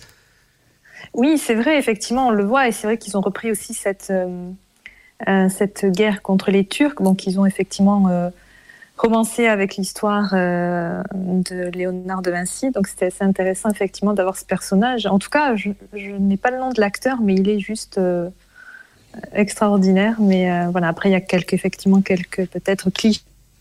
Mhm. ah, c'est un, petit peu romancé, je veux dire. voilà, mais c'est ce qui fait le charme de la série. Même, il est, Après, je le, je le trouve moins, en fait, comment dire, lisse que euh, dans euh, Twilight ou des, des, films comme ça. Après, il y a quand même euh, ouais, des différences. Pour, pour, resituer Dracula à l'époque, en, en, France, c'était à peu près l'époque de Duguay-Clin et il massacrait autant de gens. Hein, donc euh, c'était pas, hmm. c'était pas quelque chose qui était particulier à l'époque. J'ai l'impression que chaque pays a eu son tyran et son comte euh, Dracula, donc dans, dans une période de, de, de l'histoire, donc des personnages qui étaient qui étaient craints. Et ça peut-être, moi je pense, que ça a peut-être pu alimenter le mythe du vampire aussi, parce que euh, il y avait d'abord euh, des, des, gens cruels, et puis on se dit, ben, le rame est tellement euh, souillé par le sang qu'ils ne peuvent pas forcément aller au paradis pour les, les croyants, donc euh, il reste que l'enfer ou la damnation sur ou, autre chose. Et donc ça peut, ça, ça peut peux-tu pu nous nourrir, plutôt dire, le mythe du vampire, euh, ça peut, il peut avoir beaucoup d'origine. Alors justement, euh, une, petite question encore Ludovic, puis je laisse la parole aux autres. Comment Ludovic, on devient un vampire? Parce que on parle du mythe des vampires, on parle de l'histoire de vampires, et puis on dit oui, on peut devenir vampire en étant mordu par un vampire. On peut le devenir peut-être j'ai déjà lu en ayant une âme euh, d'ami, donc euh, quelqu'un qui a une, une vie qui n'était pas forcément très religieuse sur terre peut parfois euh, ressusciter sous forme de vampire, parce que on dit que même l'enfer n'en veut pas. Donc, comment est-ce qu'on peut de, de, de devenir vampire à travers cette histoire ou à travers ce mythe ou à travers ou à travers peut-être aussi des, des faits réels, je sais pas. envie de devenir vampire, toi, pour poser la question. Non, non, pas du tout, pas du tout. C'est pareil que, comme à chaque fois, c'est-à-dire qu'on va dissocier deux choses, c'est-à-dire dans la version moderne. Euh, pour moi, euh, faut bien entendre, le, le vampire à partir d'Oracula, c'est plus une sorte de dieu antique ou un daemon ou un, une sorte de d'entité toute puissante ayant la beauté, la puissance, tout ce qu'on veut, pour moi, c'est pas la même chose que le vampire euh, des contes populaires, si je puis dire. Tout à Donc, fait. le vampire moderne, basé sur Dracula et ses suiveurs, euh, c'est plus une divinité encore. Donc, pour le devenir, il faut avoir la contamination du sang, c'est-à-dire des petites variables. Bien parfois, il faut être mordu simplement par un vampire. Par exemple, dans les films de la Hammer, Dracula mord ses victimes et simplement la morsure, c'est comme une épidémie. On est infecté. Et donc, au moment où l'on mourra, on deviendra vampire. Après, on a des petites variables, comme par exemple dans, dans Anne Rice ou d'autres, où il faut que le vampire vous morde et également que vous buviez le sang du vampire. Donc ça, c'est la mythologie moderne. Mmh. En revanche, si on s'intéresse au mythe populaire du vampire dans, le, dans les campagnes, euh, la vampire, c'est basé sur le concept de la malmort. Alors, qu'est-ce que c'est? Dans la société chrétienne du Moyen Âge et d'après, la malmort, c'est au cœur de toutes les préoccupations. L'objectif de la vie, c'est d'avoir une bonne mort. Qu'est-ce que c'est une bonne mort? Eh bien, une bonne mort, c'est mourir dans les préceptes de la religion, mourir en ayant accompli ce qu'on avait à faire, mourir sans, euh, sans imperfection, si on peut dire, et surtout avoir des rites funéraires qui sont conformes. Tout ce qui ne correspond pas à la bonne mort, c'est la malmort. Alors, comment on peut avoir une mauvaise mort? Eh bien, une personne qui meurt sans sépulture, c'est une mauvaise mort. Une personne qui a été assassinée et dont son crime n'a pas été résolu, c'est une mauvaise mort. Une personne qui se suicide, c'est une mauvaise mort. Une personne qui a été damnée par un phénomène de naissance, par exemple si une personne euh, meurt avec euh, un élément, une tare physique ou quoi que ce soit d'autre. Par exemple, être roux, c'était une tare à l'époque, comme quoi les, superstitions sont étranges. Ça, c'était considéré comme un élément physique euh, démoniaque, et donc ça pouvait engendrer une mauvaise mort. On avait par exemple les gens, euh, les enfants non baptisés, bien sûr.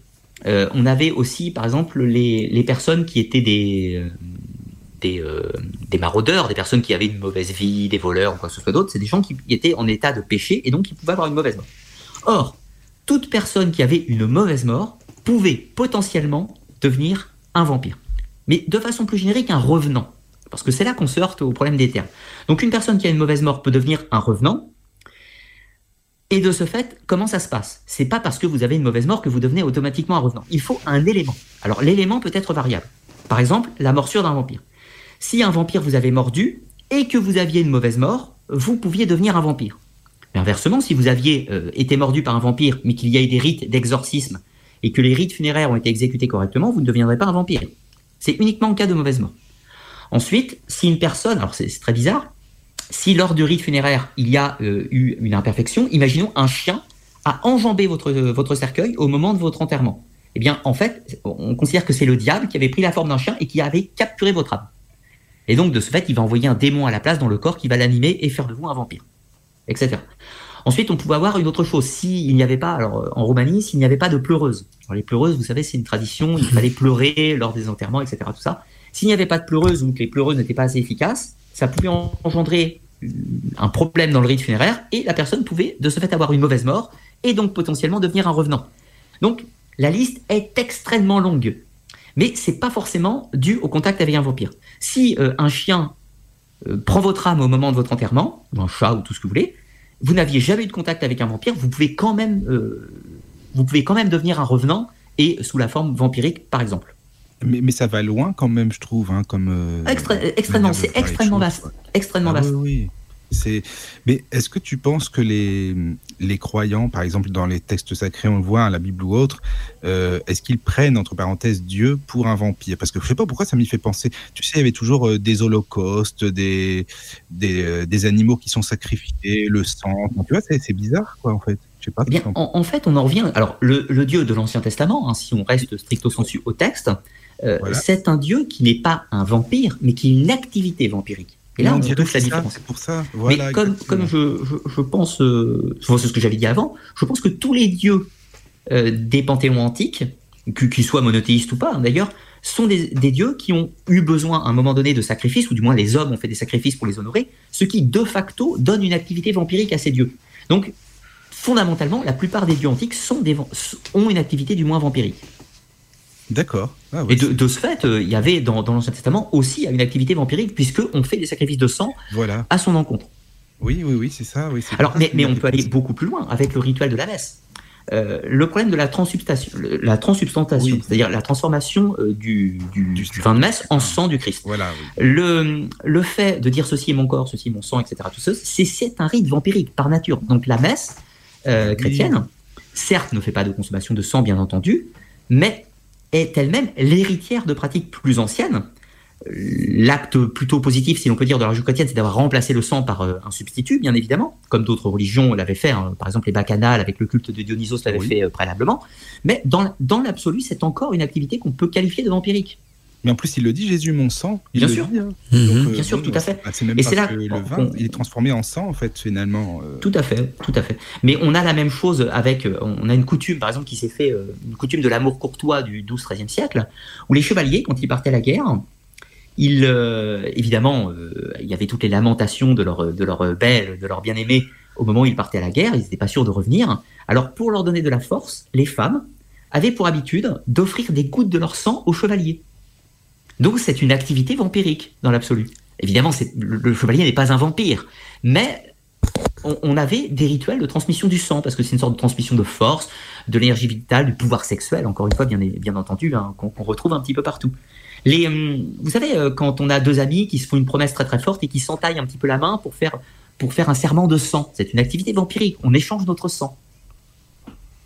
Mhm. Tout, tout à fait. Tiens, et, et à travers l'histoire de l'humanité, est-ce qu'on a pu retrouver donc des, des traces ou des preuves de, de l'existence des vampires? Parce qu'on parle de, vampirisme, tout ça, et on en parle même des, des morts vivants. Hein, donc euh, le phénomène zombie ressemble très fort à ça aussi, parce qu'on dit que quand on est mordu par un zombie, on peut devenir zombie aussi. Et donc, est-ce qu'on a retrouvé des traces, euh, à part des écrits, ou peut-être aussi, ou, autre chose? Parce que j'ai entendu parler aussi que dans certaines tombes, on a retrouvé donc des, des morts qui avaient été enterrés avec une pierre euh, dans la bouche pour éviter justement qu'ils mordaient les, les autres personnes. Donc euh, et qu'on pense que ce sont donc euh, peut-être la dépouille d'un vampire. Est-ce qu'il existe vraiment des preuves euh, qui, qui peuvent relater donc de l'existence d'une forme de vampirisme quelconque dans l'histoire de l'humanité ou, ou pas? Alors, on, on ne peut pas attester, par rapport aux éléments archéologiques historiques, on ne peut pas attester l'existence des vampires. En Mhm. revanche, on peut attester de la croyance. La croyance, tout à fait. C'est- c'est- euh, on a beaucoup de tombes hein, qui ont été retrouvées, ben, ça va dans, dans toute l'Europe, hein, bien, bien évidemment, là où les croyances des vampires sont les plus fortes. euh, on trouve des tombes avec plusieurs éléments communs. Alors, notamment le pieu dans le cœur. Et ça, c'est intéressant. Ça va nous conduire à comment on tue les vampires, du moins dans les croyances. Alors, pourquoi il y avait un pieu dans le cœur? Tout d'abord, c'était absolument pas pour tuer le vampire, c'était pour le clouer à son tombeau. Ça, c'est la déformation du mythe qui a fait qu'on tue le vampire avec le pieu dans le cœur. À l'origine, en fait, on clouait quelque chose afin de, de- bah, d'accrocher, si l'on peut dire, le vampire à sa tombe. Et alors, parfois, c'était un pieu, ou alors c'était une grosse pierre qu'on mettait sur l'abdomen pour empêcher euh, aux morts de pouvoir se lever, en fait. On trouve également des choses où on mettait euh, dans la bouche du vampire, soit une pierre, soit de l'ail, pour empêcher qu'il morde. Parce que tout à l'heure, je vous rappelle qu'on avait parlé des mordeurs. Les mordeurs, Mhm. c'est des vampires qui ne sortent pas de leur tombe, mais qui mangent leur linceul. Et donc, Ah oui. ceux-là, ils tuent à distance. Mhm. Donc, en leur mettant quelque chose dans la bouche, eh bien, ils ne pouvaient pas manger leur linceul, ils ne pouvaient pas tuer les gens par. euh, euh, ça, c'est ce qu'on appelle le phénomène de magie d'imitation, de magie de. euh, de magie euh, avec un phylactère. C'est-à-dire qu'on produit un événement qui a pour but de produire un autre événement un autre endroit en synergie. Mhm. Ah. Mais du coup, oui, oui, il y a énormément de, traces de tombes où on a du moins cru que ces personnes étaient des vampires et on a pratiqué des rites dans le but de les détruire. Et la méthode la plus efficace pour, euh, pour détruire les vampires, qu'on retrouve principalement en Europe de l'Est, il fallait euh, donc. On peut le résumer en trois étapes. La première chose, c'était d'empêcher que la personne devienne un vampire, alors par euh, les rites funéraires et tout ce qui va bien. La deuxième étape, c'est si le cas de vampirisme était considéré comme, euh, comme réel, eh bien, on mettait un pieu ou on mettait une grosse pierre pour empêcher le mort de sortir, on faisait des rites d'exorcisme, etc., tout un tas de choses. Et si ça ne suffisait pas, il n'y avait qu'une seule méthode pour détruire les vampires, il fallait euh, les, euh, les décapiter, on les décapitait. Ensuite, on brûlait le corps entièrement sur un bûcher. Et ensuite, on prenait leurs cendres, on les mélangeait avec de l'eau, et on faisait boire à toutes les victimes euh, cette eau mélangée aux cendres du dit vampire. Et on, on parle souvent aussi de l'ail pour euh, éloigner les vampires et ça, que ça fait partie du folklore également ou de, de, de l'histoire? L'ail, c'est sûrement une des croyances les plus authentiques, euh, les plus authentiques, puisque le, le miroir, ça n'apparaît pas à l'époque, hein, par exemple. Euh, en revanche, il y a deux éléments qu'on trouve à l'époque, c'est l'ail et l'eau. Mhm. Tout d'abord, l'ail euh, a des vertus depuis l'Antiquité, soi-disant pour chasser les mauvais esprits. Or, les vampires sont soit des revenants corporels, soit incorporels, et dans tous les cas, ce sont des mauvais esprits. Donc, le l'ail était une plante qui, soi-disant, avait pour but de d'empêcher qu'ils entrent dans les maisons ou qu'ils vous attaquent, etc. Mais c'était pas que pour les vampires, hein, c'était pour euh, les fantômes, euh, les spectres, tout ce que vous voulez. Et ensuite, le, le deuxième élément, au cas où c'est l'eau, euh, le fait qu'un vampire ne puisse pas traverser une eau vive. Alors, euh, un lac, pas de problème, mais pas une eau vive. Pourquoi? Parce que l'eau, dans les croyances anciennes, symboliquement, c'est la frontière entre le monde des vivants et des morts. Or, le vampire n'ayant plus d'âme, eh bien, il ne peut pas passer cette zone frontière. Donc, ce qui, euh, ce qui était une barrière efficace contre les vampires, évidemment. Mais l'eau vive, euh, un ruisseau, euh, ça suffisait. hein. je, crois- je crois que Michael. c'est- le principe Ah, du, Styx. Vas-y, Steph. Oui, c'est tout à fait le principe du Styx, mais c'est- on pourrait dire par exemple les brumes d'Avalon. Euh, le lac d'Avalon, c'est pareil, on ne peut pas franchir ce lac puisque c'est la porte de l'autre monde. Donc pour pouvoir Mm. le franchir, il faut avoir soit les mots secrets, soit être mort, en l'occurrence. Et c'est un petit peu la même chose. Le- L'eau est toujours une frontière naturelle entre euh, un monde et l'autre. Un scoop que je peux vous donner euh, sur euh, l'ail, euh, j'ai vu un article passer, apparemment, euh, le, la porphyrie serait, viendrait donc de Transylvanie, de cette région-là, et serait due à des gens qui, à l'époque, avaient consommé beaucoup trop d'ail, et en fait, ils, et, ils, seraient, ils seraient devenus allergiques après. Donc, ce qui fait que la- l'ail, pour eux, était quelque chose d'absolument épouvantable. D'ailleurs, Voilà. précisons quand même que ce n'est pas spécifique à l'ail. En fait, c'est toutes les plantes très odorantes qui avaient pour but de chasser les mauvais esprits. Oui, et puis l'ail ne chasse pas que les vampires. hein. Si vous allez au restaurant avec euh, votre bien-aimé, vous mangez trop d'ail, ça risque de faire le, le- le même effet. Ah, ça, c'est pas bête. Là, hein. Il faut dire qu'à l'époque, bon, le, euh, tout le monde ne pouvait pas se payer des oranges, et à ce qui paraît qu'une gousse d'ail, tu as plus de, de vitamine C dans une gousse d'ail que, que dans une orange. Donc, Mais- je pense que c'était une façon de consommer de la vitamine. Quoi. Tout à fait. Moi, ce qui je trouve étonnant que les vampires, c'est que euh, on- dans les vieux grimoires, souvent, on relate que les vampires donc euh, subissent les influences de la lune, et, et donc la pleine lune peut parfois être un signe que les vampires vont sortir de, de leur tombe au niveau folklorique, à niveau euh, folklorique moderne. Mais j'ai l'impression que le vampire est, fort associé à la lune, parce que l'ail d'abord est une plante lunaire hein, de- dans, dans la magie, donc euh, déjà premier élément. Deuxième, l'influence de la lune et la nuit, la nuit que, le monde nocturne en relation justement avec la lune a de nouveau une, influence au niveau, euh, en tout cas une notion au niveau du vampirisme. Le vampire, on le représente souvent aussi blanc, hein, un, teint lunaire, donc euh, on va dire parce qu'il était hémophile, il manque de sang, on donne un, un teint blanc, et donc on retrouve beaucoup, en tout cas, d'éléments lunaires donc dans, dans, dans, dans le, le folklore, le mythe ou l'histoire même du vampire. Est-ce qu'il y a une raison à ça, ou est-ce que le vampire, on pourrait dire, c'est un être lunaire? Qui est à la, à la recherche donc euh, de ce qui lui manque, euh, justement du, du sang, ou alors c'est- ce n'est qu'une une coïncidence que la lune est souvent relatée là-dedans, et, en sachant que l'ail est également un élément lunaire, même l'eau, l'eau est un élément euh, lunaire aussi, donc euh, et, et beaucoup d'autres choses encore. hein, euh, le, le reflet du miroir, par exemple, on trouve quand même tout ce symbolisme lunaire qui tourne autour du vampire.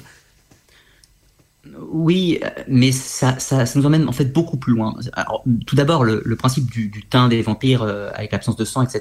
Ça, on est quand même un peu pareil dans le mythe moderne, hein, dans le vampire élégant, un peu si je puis dire, puisque dans, dans le vampire ancien, on est quand même sur un corps décharné qui a l'apparence de la mort et donc la putréfaction, l'odeur et, et tout, ce Ah va, ouais. tout ce qui va avec. Après, ça nous emmène aussi à la comparaison de trois mythes. C'est le vampire, le, le loup-garou, le lycanthrope au sens large et la, la sorcière. Tout à l'heure, quand on parlait un petit peu de la malmort et des gens qui devenaient vampires, il faut préciser qu'un sorcier a, a d'immenses probabilités de devenir vampire après sa mort, et un- une personne qui est un lycanthrope, mais un lycanthrope est fondamentalement un sorcier dans les croyances anciennes, ancienne, eh bien, ce dernier a de fortes chances de devenir un vampire après sa mort. Donc, ces mythes sont assez proches, si on peut dire. Et puis, on a même des mythes qui regroupent les trois, avec, par exemple, en France, le Warlou. Le Warlou, c'est une créature qui a le pouvoir de métamorphose, euh, comme la lycanthropie, mais qui est un vampire puisqu'il se nourrit de sang et qui a des pouvoirs de, sorcellerie. Donc, euh, on a le combo, si je puis dire. Créatures les plus terrifiantes du folklore, euh, du folklore ancien. le rapport à la Lune, la Lune, c'est le monde de l'occulte. Ça a toujours été depuis la nuit des temps. Évidemment, c'est surtout la, lune, et donc la nuit, c'est l'absence du soleil. Or, même si on est dans un monde chrétien, le soleil est quand même le symbole christique, par essence. Or, le moment où le soleil n'est pas là, c'est le moment de l'absence du pouvoir christique, et donc de l'absence du dieu de la lumière, si je puis dire. Donc, euh, quand le chat n'est pas là, les souris dansent, mmh. et donc l'absence du soleil engendre le réveil potentiel des forces du mal. Là, euh, pour faire une petite comparaison, pour aller chez les mythes aztèques, les mythes aztèques, euh, quand le soleil était absent, personne ne sortait. C'était absolument terrifiant, le monde de la nuit. Plus, plus proche, en France, dans les Pyrénées, le monde de la nuit était absolument considéré comme terrifiant. Les jeunes filles ne sortaient pas la nuit de peur de se faire enlever par le diable. Donc la nuit a toujours été le moment inquiétant, le moment qui fait peur, et donc de ce fait a véhiculé euh, un lien proche avec les créatures, euh, les créatures obscures comme les vampires, les loups-garous et les sorciers qui font toujours leurs activités la nuit, bien évidemment, hors de la vue du dieu christique ou du dieu solaire. Tout à fait. Et puis même, même les peurs infantiles, c'est souvent la nuit aussi, hein, qu'on on voit des monstres, des choses comme ça dans, dans sa chambre.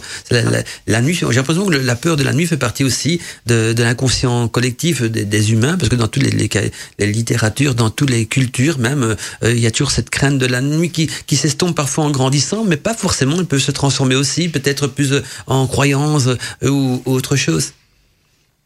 Oui, puis il y a aussi un autre élément euh, qui, est sûrement plus modeste, mais c'est aussi la diabolisation de, de, la nuit au sens de la déesse, c'est-à-dire que par exemple, on prend un symbole comme Hécate, même Artémis ou Diane, etc., qui sont des divinités féminines euh, et qui sont liées de près ou de loin au pouvoir dit magique au sens très large du terme, et donc qui de ce fait ont été diabolisées dans une religion plutôt patriarcale, et donc de ce fait qui donne un aspect euh, plus terrifiant encore à la nuit, lié aux forces féminines et lié à la sorcellerie. Ça peut également être un élément. Mhm, tout à fait. Est-ce qu'on peut les rattacher à la, fameuse déesse euh, indienne euh, Kali Oui, oui, on, peut, trouver des, comparaisons, bien sûr. Elle était déesse vampire, apparemment, elle buvait le sang. Oui, mais comme, à peu près euh, des divinités vampiriques, on a, par exemple, on peut citer de la même façon qu'Amazot. Qu'Amazot chez les, chez les Mayas, donc, euh, chez les Mayas, l'enfer, ça s'appelle le Xibalba, c'est le monde souterrain ou l'inframonde. Et puis, mm. dans un, étage euh, du, du, Xibalba, il y a une créature vampirique qui s'appelle Kamazos, qui est une sorte de chauve-souris vampirique, de la même façon euh, qui se nourrit de sang, comme Kali, ou comme d'autres divinités, d'autres divinités à travers le monde. Partout, hein. On a Sekhmet, hein, Sekhmet en, Égypte, qui se nourrit de sang aussi de la même façon. On, en trouve partout, en fin de compte, hein, vraiment. Oui, invariant. C'est ça, ouais, ouais, ouais. J'ai une question. Euh, en fait, Sofiane euh, nous a posé une question sur le chat de savoir euh, si Elisabeth II était un vampire. Et ma question, c'était est-ce que dans, dans l'histoire, il y a eu des, comment dire, des suppositions par rapport à des personnages historiques qui auraient pu être des vampires Donc des vampires vivants, du coup Oui. Alors, des, des, vampires vivants, ça c'est intéressant parce qu'on trouve, on trouve cette image en fait. C'est pareil, on va différencier le vampire de l'activité vampirique. Un vampire, c'est un mort, donc forcément un mort vivant et qui vient se nourrir possiblement du sang des vivants. Là, pas de personnage comme Elisabeth II ou quoi que ce soit. En revanche, activité vampirique, euh, eh bien, on a si un sorcier fait du cannibalisme ou se nourrit de sang, il a une activité vampirique. On a cité, euh, ça c'est une histoire connue, celui de Erzabeth Báthory en, Hongrie, donc qui a été considéré comme un vampire, alors pas, pas, pas forcément de son époque, hein, mais euh, au XXe siècle par Valentine Penrose qui écrit son roman La Comtesse sanglante. Mais Elisabeth Bathory prenait soi-disant des bains de sang, etc. Tout ça. On ne dit pas qu'elle le consommait, mais elle a une activité dite vampirique liée avec le sang. Mais c'était pas un vampire stricto sensu. Ensuite, si des personnes ont des activités de consommation de sang, quelles qu'elles soient, pourquoi pas On peut dire qu'elles ont des activités vampiriques. Euh, en Roumanie, dans les temps anciens, on employait le terme de moroi pour parler des vampires vivants. En fait, le moroi, c'est quoi? Enfin, Prendre trois termes en, Roumanie, il y a énormément de termes pour parler euh, des vampires. Euh, on va trouver tout d'abord le Nosferat, le Nosferat ou Nosferatu, ça veut dire un revenant sous forme générique. Ensuite, on va trouver le Strigoi. Le Strigoi, c'est un sorcier qui est mort et qui est devenu vampire. Ensuite, on a le Moroi. Eh bien, c'est un sorcier qui est vivant, mais qui a une activité vampirique. Ensuite, on va trouver le Dampire. Alors, Dampire, c'est quoi? C'est un enfant qui est né d'un de ses parents qui était Moroi. Donc, qui était un vampire vivant et qui lui va développer nativement euh, des pouvoirs vampiriques. Pouvoirs, comprenez, de sorcier en réalité. hein. Ensuite, on va trouver le le Oupir, qui lui est un mort en sursis. Donc euh, un mort vivant, c'est le, terme le plus proche en fait du vampire, d'où euh, Oupir, qui donnera vampire, bien évidemment. Et puis ensuite, on a aussi, oui, le, le. Le Varkolachi, alors lui, c'est un loup-garou vampire. Euh, encore, euh, encore d'autres choses. Donc il y a énormément, énormément de termes et énormément de petites subdivisions, mais le vampire vivant en Roumanie, c'est une légende auquel les gens ont cru à une époque. Et encore aujourd'hui dans certains villages. Et il y a une raison pour qu'il y ait autant de définitions de vampires. euh, Ah oui, mais c'était par... en fait c'était pareil chez nous. C'était pareil chez nous. C'est-à-dire qu'aujourd'hui on a tout regroupé dans un terme unique. Mais c'est comme par exemple si si on prend par exemple les fées ou le petit peuple euh, comme on l'appelle en Bretagne. Aujourd'hui on emploie fées pour énormément énormément de créatures. Mais en réalité il y a des, des- des dizaines et des dizaines de sous-catégories qui définissent des, des esprits ou des entités particulières.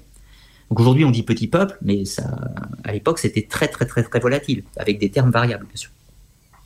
D'accord. Donc c'est pareil avec le vampire. c'est- Le vampire, dans sa forme moderne, est un agrégat de plusieurs mythes, et notamment, à mon sens, de divinités antiques qui ont formé la, la figure actuelle du vampire. Le fait qu'on ait un aristocrate élégant, euh, on est beaucoup plus proche, encore une fois, d'une divinité ou d'un être, euh, une sorte de héros grec, hein, dans, dans le- dans le sens malveillant, bien entendu, euh, que, que d'un vampire au sens des légendes, bien sûr. Mais après, les vampires, euh, enfin, excusez-moi, il y a des, des personnes qui sont euh, vampires et qui sont euh, haut placées, euh, que ce soit dans les loges ou autres. euh, je sais pas. Et moi, du coup, on parle d'activité vampirique, du coup. sacrifices. Oui, oui, une activité vampirique, hein, qui font des sacrifices, même malheureusement d'humains, etc. Enfin voilà, quoi. Donc, euh, il y, en a toujours. hein, je pense qu'il y en a toujours.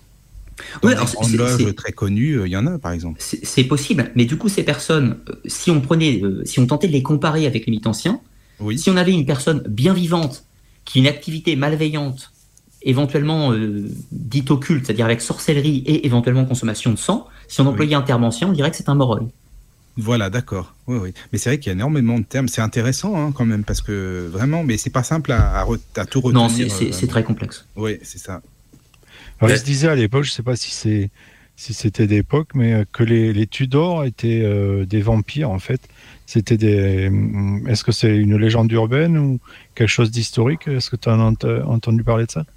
Euh, bah, disons que tout personnage puissant qui excite l'imaginaire va engendrer forcément une hostilité contre lui et développer des, mythes les plus, les plus fous possibles. Donc, on, a pu prêter des allégations à Alexandre le Grand, à ses parents, à Caligula, à Néron et à César, etc., tout un tas d'autres. Euh, Il n'y a pas d'éléments factuels historiques qui disent que les. Tudors ont consommé du sang ou, ou se sont livrés à des pratiques type vampiriques. Euh, Il n'y a pas d'éléments historiques qui permettent de l'affirmer. On est plus, à mon avis, dans de la tradition orale de gens qui en avaient contre le pouvoir, clairement, et qui, de ce fait, ont, bah, créé de la rumeur, que- comme ça s'est fait euh, dans de de nombreux autres cas. Mais on a la même chose avec euh, Vlad Tepes. Hein. Vlad Tepes n'a jamais été considéré comme un vampire, si ce n'est depuis le 19e siècle. Et justement- Báthory, c'est pareil. Elle était considérée comme une femme mauvaise, qui a fait des, une sorte de, de serial killeuse, si je puis dire, mais elle est considérée comme un vampire que depuis le 20e siècle. Justement, dit Ludovic, plus proche de chez nous, on va dire en France, est-ce qu'il existe des histoires célèbres de vampires à travers donc euh, euh, peut-être la- l'aristocratie, mais pas forcément à travers la France, même parce que j'ai beaucoup dans beaucoup de petits villages un petit peu perdus en France, il y a encore beaucoup de mythes, euh, il y a beaucoup de croyances qui sont restées an- ancestrales, qui sont restées d'actualité euh, parce qu'ils n'ont pas encore été trop contaminés par le monde moderne. Est-ce qu'il existe justement euh, en France donc des histoires célèbres de vampires qui, qui sont encore souvent relatées à travers les écrits, à travers le- la croyance populaire ou quoi que ce soit C'est intéressant, Mandala, ce que tu dis, parce que je vais juste euh, poser une question qu'Ophélie euh, nous avait posée dans le chat. Justement, elle parlait de deux œuvres littéraires qu'elle avait lues sur les vampires qui faisaient un lien entre, en tout cas, Clermont-Ferrand et les vampires. Donc, euh, Ah. Et justement, est-ce que, quelqu'un pourrait me dire un petit peu au niveau de Clermont-Ferrand, pourrait peut-être donner un exemple d'une histoire, célèbre ou quoi? Donc dans cette région-là, on va dire qu'il y a, toujours des, bruits, des, histoires qu'on peut peut-être raconter, raconter le soir au coin du feu, hein, quand on n'a pas envie de regarder la TV, parce que dans ces petits villages-là, il y a peut-être parfois encore des réunions de famille, des réunions entre amis, tout ça, et qu'on relate, qu'on faisait donc de, les anciens, des histoires étranges que euh, peut-être même à se glacer le sang, parce que le vampirisme, ça, c'est un petit peu des histoires qui font peur. On peut les mettre dans ces catégories-là. Et j'aimerais bien justement si peut aussi quelqu'un d'entre vous pourrait peut-être relater quelques histoires donc de vampirisme euh, qui qui qui, qui courent encore dans, certaines régions de la France et qui ont fait parler d'eux. En tout cas, euh, ils sont considérés comme comme célèbres. Je, je vais laisser les autres parler un petit peu parce que je, je Ok, si vous voulez. Non, non, mais moi, je ne connais pas, donc là, je ne pourrais pas vous dire. Steph, je peut-être.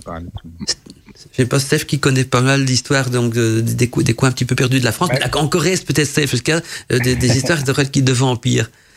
Non, à pour point comme ça, il n'y a, y a, rien qui me vient en tête. Il y a, bon, il y avait l'histoire là du, du, fameux frère d'Élisabeth Ier d'Angleterre, qui était soi-disant vampire, qui aurait été, qui aurait été revu euh, après sa mort, etc. Mais ça, c'est la seule chose dont j'avais entendu parler. En France, non, je vois rien de, qui est rattaché historiquement, euh, ni, ni dans les légendes locales. Hein. Mm-hmm. Bon, euh, en Corrèze, c'était surtout la, la sorcellerie du feu avec les forgerons et tout ça. Bon, mais rien de. Non, le, les vampires sont pas très à la mode dans nos régions. Peut-être il y a Rose, alors euh, dans le chat, il y a peut-être des, des, des, auditeurs qui auraient des histoires, ou entendu euh, oui une histoire donc de, euh, de, de, de, leur village, de, leur coin où ils habitent, ou, ou quoi que ce soit. Parce que je me c'est une question qui me relupine en tout cas. Est-ce que dans les croyances populaires, donc de certaines régions retirées de France, euh, la, la, la, croyance ou, ou, la peur des vampires a persisté à travers le temps, surtout donc dans notre époque moderne, hein, où tout est informatisé, tout ça, mais euh, quand on regarde les grandes villes, peut-être moins, mais il y a des, je suis sûr qu'il y a des petits villages euh, perdus dans les montagnes et tout ça, où il y a encore beaucoup de croyances très populaires qui, qui, euh, qui, qui, font couler de, de, de l'encre, ou en tout cas des discussions autour du feu. Alors, Là, pour l'instant, que... sur le chat, il n'y a, a, rien, pardon. Ah S'il y a quelque chose, je vous le dirai. Que, apparemment en France, euh, ce qui euh, pendant longtemps bien marché, c'était le, le sorcier et le loup-garou. Hein. C'est ah, ouais. quelque chose de très français. Quoi qu'on n'est pas loin du vampirisme aussi, hein, donc d'après ce qu'on a pu voir oui, ce soir. Ils buvaient du sang, ils consommaient, donc voilà, etc. Mmh. L'absence des vampires en, en, France, elle en fait, elle est assez, assez explicable. Alors, il, y a des cas. Hein. Alors, si on parle tout d'abord pas de vampires, mais d'activités vampiriques, on pourrait citer le plus célèbre, c'est le vampire de Montmartre. Euh, qui s'est passé, euh, je voudrais pas dire de bêtises sur les dates, mais il me semble qu'on est au 19e siècle, où on a un serial killer qui a, qui a eu des activités dites vampiriques, euh, etc., ah ouais. qui, qui, était un humain bien réel, bien sûr. Ah euh, c'est la, la, plus connue qui me vient en, en, tête. Il y a eu quelques autres histoires. Il y en a eu en Provence aussi. Il faudrait que je retrouve le terme. J'essaierai de la marquer après émission pour la retrouver. En revanche, euh, si on ne trouve pas de vampire en France, c'est parce que on ne cherche pas. Enfin, on cherche le vampire tel qu'on l'entend aujourd'hui. Mais si on remonte à toutes les subdivisions du vampire, on va en trouver énormément. En revanche, euh, la plus connue, c'est le croque-mitaine. Le croque-mitaine, c'est une sorte de créature plus ou moins vampirique qui attaque et qui va avoir des subdivisions partout en France sous des termes variables. Par exemple, euh, une créature de type croque-mitaine qu'on va retrouver dans, les Pyrénées, c'est la masca. La masca, c'est une sorte de sorcière, un peu fantôme et un peu vampire à la fois, un petit peu tout. Et ça, on a encore dans des villages des croyances euh, où on appelle la masca pour faire peur aux enfants. Ensuite, on va voir le plus célèbre, c'est le cauchemar. Le cauchemar, alors là, c'est un revenant qui n'est pas corporel, mais qui est euh, fantomatique, qui vient la nuit il a les pouvoirs très proches de Dracula, puisqu'il il se transforme en brume, c'est-à-dire il se fait tout petit pour passer par les serrures. Il reprend sa forme, il vient se poser sur le corps de l'individu pendant la nuit. Là, il prend une forme qu'on pourrait considérer comme corporelle et il pèse. Le cauchemar, ça veut dire celui qui pèse lourd, celui qui appuie fort sur le ventre. Donc, le cauchemar, ce qui provoque la terreur nocturne, hein, dans les croyances anciennes, on pensait que c'était une sorte de créature qui venait s'appuyer sur vous et vous prendre votre énergie vitale, donc un vampire. Et les cauchemars, on en a dans toutes les régions de France. Mmh, tout à fait. Sous, sous, des noms variables, hein, le coquemar, le cauchemar, euh, euh, d'autres noms encore donc, que j'ai plus en tête, mais il y en a partout. J'ai de mon côté un message assez intéressant qui nous vient d'une auditrice, c'est Géraldine. Géraldine donc qui m'a écrit un long mail, donc je vais le passer, je vais vous le partager plutôt et chacun pourra donc donner son avis. Ça commence comme ça. Donc bonsoir Mandala, Steph, Ludovic euh, et Michael. Merci pour votre émission passionnante, nous dit-elle. J'ai des questions, mais je ne sais pas si vous pouvez donc me répondre. Ce n'est pas évident. Euh, je ne sais pas si cela euh, rentrera dans le cadre de l'émission. Et donc euh, d'abord elle nous dit que pour elle le, le, le véritable vampirisme, ce n'est pas ce que l'on on voit dans les séries télé ou dans les films, et là on est bien d'accord. Et donc sa question, enfin il y en a je crois qu'il y en a plusieurs à travers tout ça, sont les suivants. D'abord elle nous demande, est-ce que vous connaissez donc ce qu'on appelle le vampire magique, euh, le vampire magique, mais, donc euh, magique c'est M-A-G-I-C-K, magique. Euh, est-ce que vous en avez déjà entendu parler? Alors elle poursuit son message en disant, donc c'est une multitude de pratiques et de, de praticiens qui euh, pratiquent donc le vampire magique. Plus précisément, donc dit-elle, donc c'est une forme de vampirisme à distance, mais pas uniquement, euh, ce sont des personnes donc qui se nourrissent de votre énergie vitale à travers des rêves notamment, et c'est lié donc euh, à des pratiques magiques. Et cela donc peut euh, aussi être du vampirisme sexuel parfois. Elle nous dit également donc qu'Arnaud Arnaud donc Tully en parle un petit peu dans son livre, le livre qui porte le nom donc de vampirisme énergétique, identification et protection. Alors elle nous demande donc s'il existe des groupes ou des sociétés ou des personnes qui pratiquent et font donc ce genre de choses, donc le vampire magique. Et alors, euh, elle dit qu'elle a subi donc cela pendant des années, un vampirisme puissant, nous dit-elle, une personne donc faisant partie de ces groupes, d'un de ces groupes donc euh, de pratiques de vampires magiques. Alors, elle, Géraldine nous dit également que qu'elle a réellement vécu et peu de personnes connaissent réellement donc le sujet ou même comprennent cela ou, ou ne me comprennent pas du tel, ne comprennent pas ces choses, ou ne prennent pas ces choses au sérieux. Et donc, elle est un petit peu un cri de désespoir qu'elle nous donne Géraldine parce que elle nous demande donc comment pouvoir s'en protéger réellement. Elle nous dit qu'elle a également eu donc des entités succubes venant donc euh, la voir dans son sommeil et se nourrissant de ses énergies. Et donc, comment se protéger de ces choses-là Nous demande Géraldine. Merci d'avance si vous pouvez donc m'apporter quelques réponses ou éclaircissements. Merci pour votre émission, Géraldine. Donc euh, voilà, c'est un message assez long. Alors, je reviens donc un petit peu à sa question principale. Le, le, vampire magique, c'est une, pratique, en tout cas, apparemment, qui est une pratique de, travail à distance. Hein, euh, est une manière donc de, capturer ou de prendre, si j'ai bien compris, l'énergie vitale d'une personne à travers ses rêves, notamment. Donc, c'est lié à des pratiques magiques parfois aussi euh, à, des pratiques de magie, de magie sexuelle. Et par contre, pour au niveau des incubes, des succubes, je pourrais un jour lui en, euh, en Ça me fait penser Mandela. Ce qu'elle mhm. dit, euh, bah, Géraldine, déjà son mail, il est super intéressant. Merci Géraldine. Et euh, elle en parle d'ailleurs, les incubes et les succubes. Bah oui, parce que c'est quand même des personnes aussi qui prennent l'énergie. Bon, là, c'est pas des personnes, en l'occurrence, les incubes et les succubes, c'est des entités, mais ça peut être des personnes vivantes, comme elle dit, dans le monde de l'astral, évidemment, dans les rêves, qui se nourrissent de son énergie euh, qui viennent euh, simplement euh, bah, pour l'ennuyer aussi. Hein. Ça peut être des, cauchemars, ça peut être le matin, elle se réveille, elle est pas bien du tout, elle est, elle est fatiguée, elle est épuisée, elle sait pas pourquoi, ou alors elle peut être triste. J'imagine que oui, il y a des personnes comme ça qui se nourrissent de par, de par les rêves, de par le, monde astral en fait. Moi, je le vois plus comme ça. Mais est-ce que, quelqu'un d'entre vous a entendu parler de, cette pratique du vampire magique? Magique? Non, moi non, pas ça, non. non, du tout. Si, si, oui. Ah oui, Ludo, oui c'est une bonne question, en effet, assez complète. J'essaie de faire court. La magic, tout d'abord, CK, c'est euh, un terme défini par Lester Crowley au début XXe siècle. Euh, Lester Crowley, quelques particularités. Tout d'abord, il a issu sa première formation occulte, ça vient de la Golden Dawn, dont on a cité tout à l'heure, euh, cité l'exemple tout à l'heure. ensuite, il va développer son propre courant, euh, prendre en charge une autre organisation qui s'appelle l'Auto, l'Ordo Templis Orientis, qui se caractérise par sa magie sexuelle, magie rouge, si vous préférez. Or, Crowley, il va également s'initier à des pratiques plus orientales, notamment le tantrisme, etc., et le yoga. Donc, dans la magic de Alistair Crowley, il va définir tout un tas de pratiques opératives, magiques, avec euh, la notion de sexualité dedans. Donc, si sexualité, magie rouge. Peut-on à ce stade parler de vampirisme? Pas forcément. En revanche, si le but de l'opération magique est de ponctionner l'énergie d'une autre personne, d'une personne tierce, présente ou à distance, on peut parler d'activité vampirique. On ne peut pas parler de vampire, on est bien d'accord. On ne peut pas parler de vampire au sens légendaire. En revanche, on peut parler d'une activité à caractère vampirique. Or, pour aller plus loin, c'est quelque chose qu'on va retrouver bien avant l'Easter Crowley. Et ça, on en avait touché un mot dans, l'émission précédente sur, on parlait de l'âme et de l'esprit. Dans les croyances anciennes, c'est un mythe invariant. On retrouve la tripartition de l'être. Âme, esprit, corps. Or, pour les personnes à cette époque, les sorciers avaient la capacité de projeter leur, euh, leur esprit, leur corps astral, si vous préférez, de projeter leur esprit hors de leur corps. Ce corps astral, il pouvait prendre une forme animale ou garder leur forme humaine. Donc là, on trouve par exemple la légende de la lycanthropie, le fait de se projeter sous une forme animale et qui peut être visible par des personnes mais qui n'est pas corporelle. Et de la même façon, ce corps astral peut être projeté dans le but d'aller tourmenter un individu. Par exemple, le cauchemar dont on parlait tout à l'heure. Peut-être qu'un cauchemar n'est pas un mort vivant, qui sort de son tombeau. Peut-être que le cauchemar, c'est un sorcier qui projette son esprit pour tourmenter le dormeur. Donc dans ce cas-là, comme le cauchemar qui ponctionne l'énergie vitale, si un sorcier projette son corps astral pour ponctionner l'énergie vitale d'un autre individu, on parle d'une activité vampirique, bien entendu. Et donc pour une personne qui est bien vivante.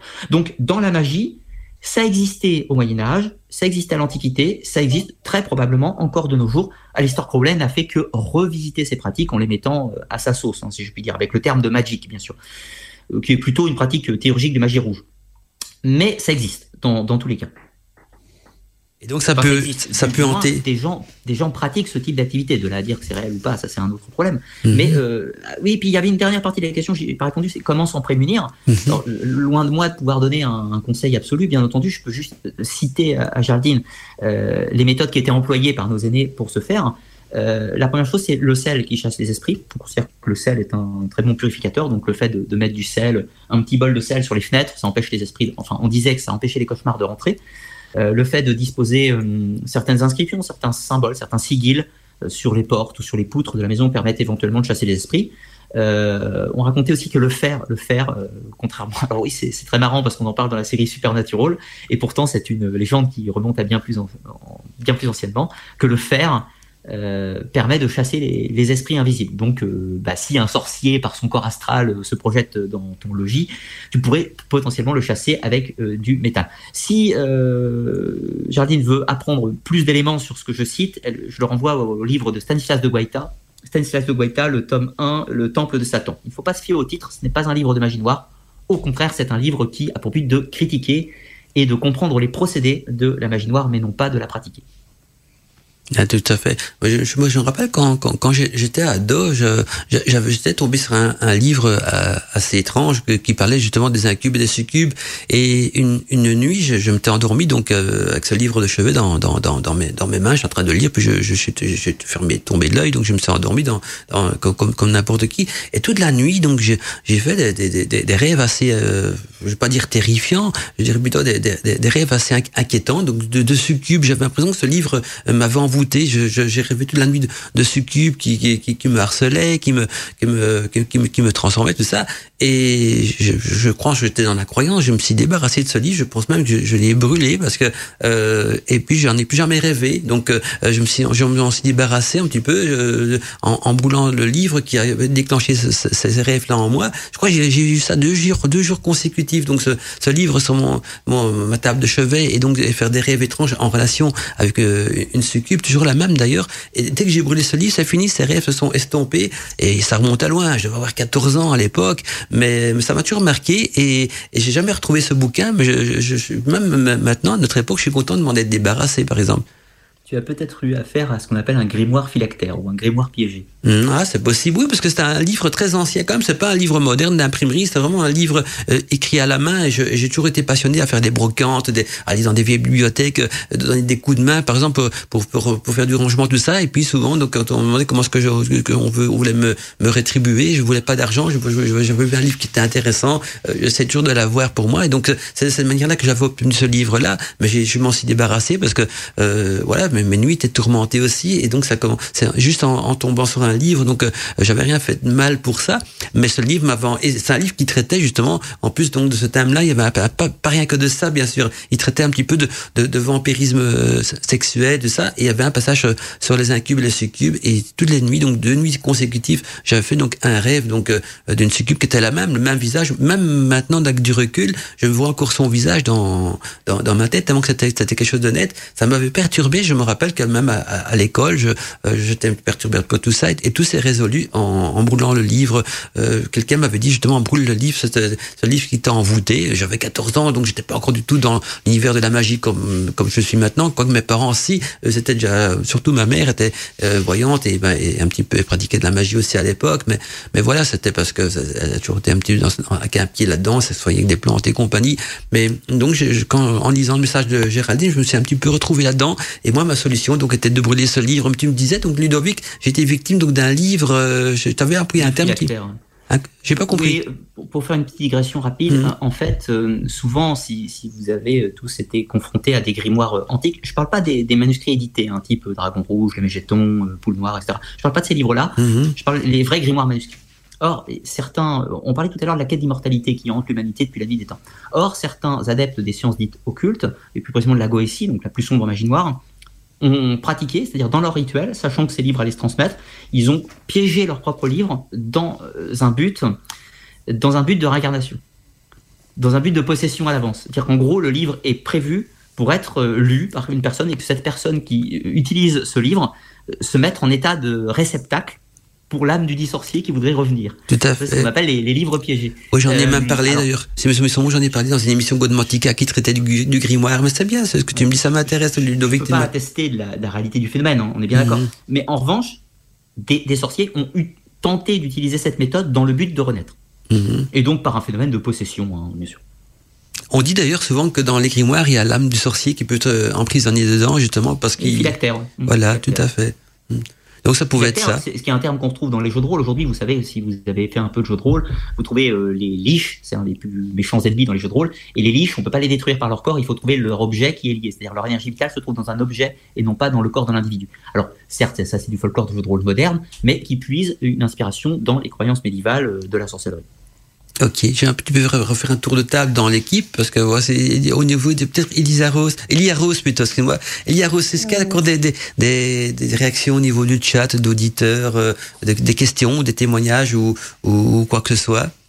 Oui, alors du coup, il y a Millenia qui euh, nous demande euh, qu'est-ce que le vampire chamanique? Ah, qui est-ce qui a envie de répondre?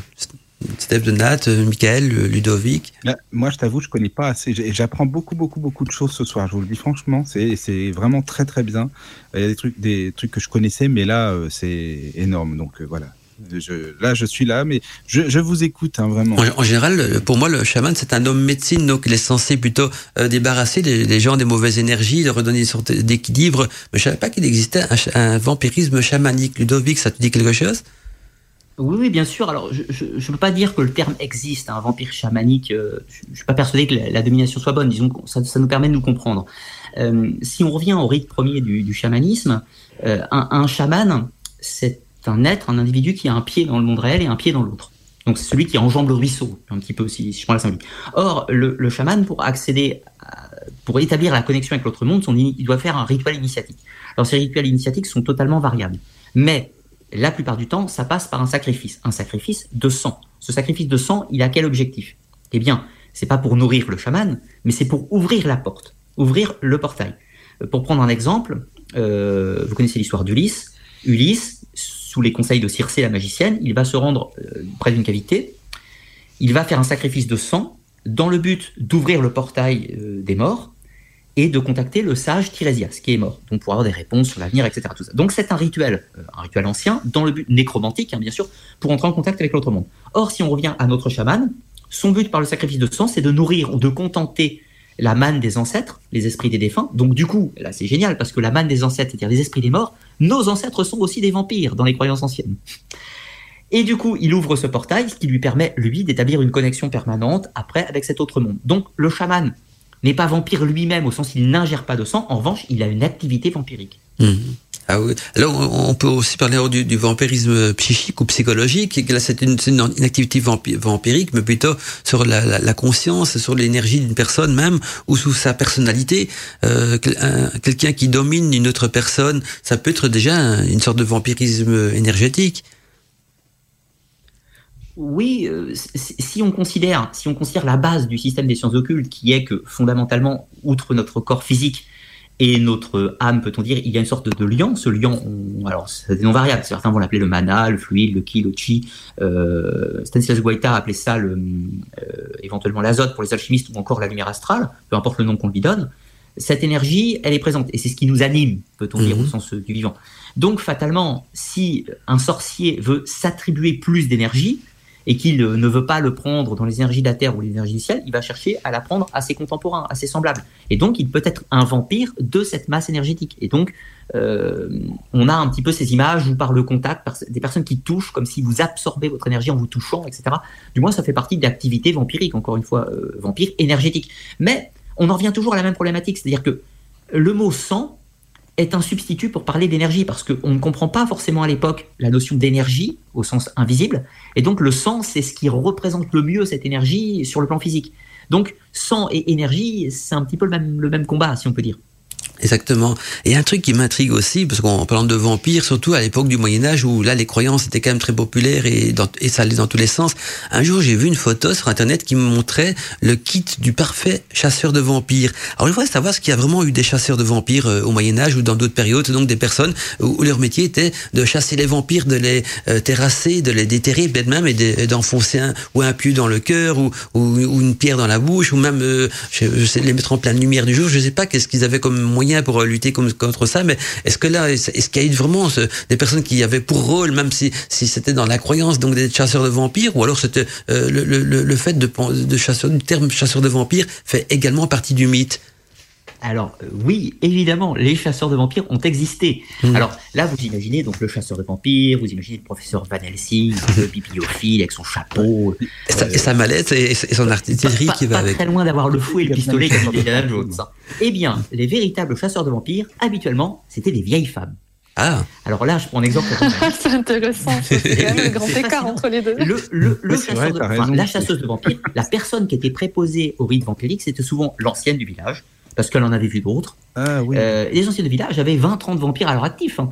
Euh, et donc l'ancienne, elle connaissait les prières, elle connaissait les rituels, elle connaissait les anciennes histoires et elle connaissait toute la généalogie du village. Donc elle savait qui pouvait potentiellement devenir vampire. Donc, euh, voyez-vous, quand il y avait les rites funéraires et qu'il y avait un problème dans le village et qu'une suspicion de vampirique, on allait voir l'ancienne, on lui demandait, à regarder un petit peu tout ça, regarder si c'était plutôt cohérent. Et puis si jamais c'était cohérent, eh bien, elle guidait les quelques villageois pour faire les rites, accomplir les rites de, purification ou d'exorcisme ou de destruction complète hein, avec le feu, la décollation et l'ingestion des cendres, etc. Donc habituellement, c'était plutôt les anciennes du village, bah, celles qui connaissaient les rites et la tradition. Hein. C'est, hum, on a un petit peu la même chose pour faire un comparatif euh, où on avait les tempestaires. Les tempestaires, c'est les chasseurs d'orage. Les, ceux qui pouvaient altérer la météo. Et souvent dans les villages, euh, dans, en France, hein, c'était souvent une vieille du village qui avait ses capacités, qui sonnait les cloches, qui déposait le rameau à certains endroits, qui exécutait certaines prières, qui lançait ses souliers vers l'orage pour le, chasser, en fait, tout simplement. Donc c'est souvent des vieilles femmes qui, euh, étaient préposées euh, à combattre l'occulte. Alors tu, parlais effectivement que c'était des, des personnes, enfin des, vieilles femmes, mais du coup il y a quelqu'un dans le chat qui nous dit mais euh, Buffy dans la série Buffy contre les vampires n'était pas une vieille femme. Et tout à fait, mais les exemples sont toujours possibles, bien entendu. En tout cas, on est loin du, de la caricature hein, du chasseur de vampires où on le voit dans, dans certains films. les chasseurs de fantômes, maintenant c'est une mode. Alors ouais, ça aussi. Je, je, reviens sur ce que Elia Rose a dit un tout petit instant, parce qu'on n'a pas parlé d'œuvres spécifiques hein, pour les, les, les, débunker ou les analyser, mais le cas Buffy est très intéressant parce qu'on n'est pas du tout dans, dans la série la plus ridicule sur les vampires. Pourquoi? Parce qu'elle a un côté assumé. Dans, euh, si, on, si on prenait le premier épisode de Buffy contre les vampires, euh, il est bien précisé que les vampires, c'est des démons. Ils n'ont plus d'âme. Donc l'âme, elle est partie, et c'est un démon qui a pris la place dans le corps. D'où leur aspect. On n'est pas on revendique pas une paternité avec le vampire euh, médiéval. On, recherche vraiment l'idée d'un vampire au sens assez moderne, euh, qui est en fait un démon qui, qui utilise le corps d'un mort. Mmh. Moi je rappelle aussi de la série True Blood qui m'avait aussi impressionné parce que là on est plutôt dans, dans le contexte moderne du vampirisme. Euh, on retrouve la caricature du, du, du, jeune homme qui, qui, est, qui, est magnifique, qui est magnifique, tout ça, mais en même temps on, on, on les sent vraiment un petit peu en, en détresse, perdus. Euh, euh on, on, ressent la malédiction aussi. Et, et, je pense que les deux séries, parce que autant parler des deux séries, parce que j'ai beaucoup d'auditeurs envie de connaître s'il y a des séries qui existent. Il y a donc euh, Buffy et les vampires, et alors il y a True Blood qui sont peut-être les deux séries. Euh, euh, qui ont été les plus populaires euh, par rapport donc euh, au vampirisme ou vous en connaissez peut-être d'autres qu'on pourrait partager aux auditeurs oui, bah, les grandes séries qui ont fait tendance, outre tous les, films, il y a eu Vampire Diaries qui a sûrement eu un succès planétaire, hein, et True Blood, c'est les plus connus, je pense. Mais ce que je dis, je pense en tout début d'émission, vous ne serez pas, pas forcément d'accord avec moi, hein, c'est des séries qui, qui utilise le vampire dans un but scénaristique. C'est-à-dire qu'en fait, on aurait pu prendre autre chose qu'un vampire, ça aurait été pareil. Ah oui, moi je suis d'accord avec toi à 100%. le, vampire n'est qu'un prétexte. Et on est vraiment dans... En fait, même si ça me, ça me fend le cœur de dire ça, euh, les vampires de True Blood, euh, Vampire Diaries et autres, sont dans la lignée d'Anne Rice. C'est-à-dire qu'on est sur des vampires torturés. Mmh, on est sur des personnes qui ont des pouvoirs, c'est mystérieux. On est sur des sortes de dieux antiques qui marchent sur Terre, qui ont des pouvoirs absolument fantastiques mais qui se posent des questions sur leur existence. Ce qui n'est absolument pas le cas d'un vampire médiéval, bien sûr, ou dans, dans, les croyances, où le vampire ne se pose aucune question. Il accomplit des besoins très animaux, c'est-à-dire euh, se nourrir, euh, les rapports sexuels, etc. Il n'y a pas de réflexion dans les vampires des croyances anciennes. C'est des, des, créatures qui n'ont plus de personnalité. Alors que bien sûr, là, les vampires des séries télé, on est sur la mouvance Anne Rice. Mais Anne Rice a eu cet avantage qu'elle a complètement renouvelé le genre hein, du vampire. Hein. À tort ou à raison, mais moi je suis un grand fan d'Anne Rice, mais euh, je dois bien avouer que c'est très très loin de la légende vampirique des origines, bien sûr. Mmh. Alors j'ai envie de poser la question à, tous les à tous les quatre. C'est assez tordu. Je vous dis c'est une question assez tordue, mais vous allez vous comprendre pourquoi. Quand on réfléchit, donc euh, on va partir peut-être maintenant à partir de l'époque moderne des vampires, du comte Dracula et toutes les séries, tout ce qui est arrivé par après. Et on se rend compte qu'il y a quand même une réelle fascination autour de ça. Beaucoup d'adultes et d'adultes aussi hein, ont une fascination un peu comme s'ils seraient envoûtés. Donc on pourrait dire ils sont un petit peu victimes du vampirisme. Enfin, il y a une série qui sort, ils vont, ils vont, ils vont se l'accrocher. Il y a un livre qui sort, ça va marcher. Il y a un film qui sort là-dessus, ils auront, il y a une, sorte de fascination. Alors justement, cette fascination peut être considérée comme du vampirisme. Je, vais vous expliquer pourquoi. Le mythe du vampire, donc euh, au démarrage de Dracula, est-ce que ça n'aurait pas créé en, quelque sorte, et là on est dans le domaine de la magie, de la sorcellerie, une sorte d'égrégore, un égrégore qui reprend justement les traits types du vampire de Dracula, un égrégore donc qui n'est pas un élément vivant euh, corporel, mais qui est un élément vivant en tant qu'égrégore et qui crée cette fascination, donc d'abord chez les plus jeunes, mais sur certains adultes aussi, d'être fasciné euh, par ce, ce, cet univers des vampires. Il y a une attraction quand même assez étrange euh, vers ça. Et est-ce qu'il pourrait avoir euh, à, à, notre époque un égrégore qui aurait été créé donc de toutes ces croyances, de, tous, de toutes ces peurs, de toutes ces fascinations pour le vampirisme? Non, enfin moi, je, enfin moi je suis, c'est vrai que je suis euh, attirée par, par euh, cet aspect-là du, vampirisme en fait euh, que j'ai pu voir dans les films ou lire dans les livres, ce côté romantique, ce côté romancé et magnétique. Mais euh, je pense qu'après c'est juste euh, chacun ou chacune en fait qui le ressent et pas forcément un égrégore en fait. Mmh, parce que ça... Moi je me dis que les gens aiment bien, aiment bien se faire peur quand même. En fait, les gens ils aiment bien tout ce qui est bah, le merveilleux, le surnaturel, mais ce qui donne du frisson, faut dire ce qui est. Donc forcément ça les transporte. Et puis bah, peut-être que euh, on est un peu vampire en même temps. Parce que dès qu'on croit à un mythe, qu'on y croit de manière ferme et qu'on est fasciné, on crie soi-même l'égrégore, on l'alimente en quelque ah, sorte. Oui, Donc on l'alimente. C'est ça que je veux dire, tous ces, tous ces croyances toute, toute cette fascination a dû alimenter un égrégore qui peut peut-être être similaire justement à la caricature de Dracula, euh, Thierry, donc euh, du roman. Euh, je sais pas ce qu'en pense Steph de Nat ou Ludovic également de tout ça. Je, je vais laisser Steph parler en premier. Steph? Ben, moi, disons, le problème, c'est que je suis carrément décalé par rapport à beaucoup de gens.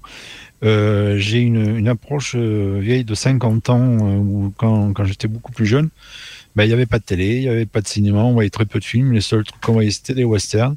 Et moi, je m'évadais en lisant des, des, des romans de science-fiction, des romans d'horreur, euh, Robert Bloch, des choses comme ça. Et euh, ma grande découverte, ça a été euh, le Dracula de Stoker, qui était un roman qui avait rien à voir avec, avec les autres, qui était, ça ressemblait un peu à des dépêches, il y avait des, des lettres, etc. Et c'était tellement original à lire que j'ai adoré par rapport à ça.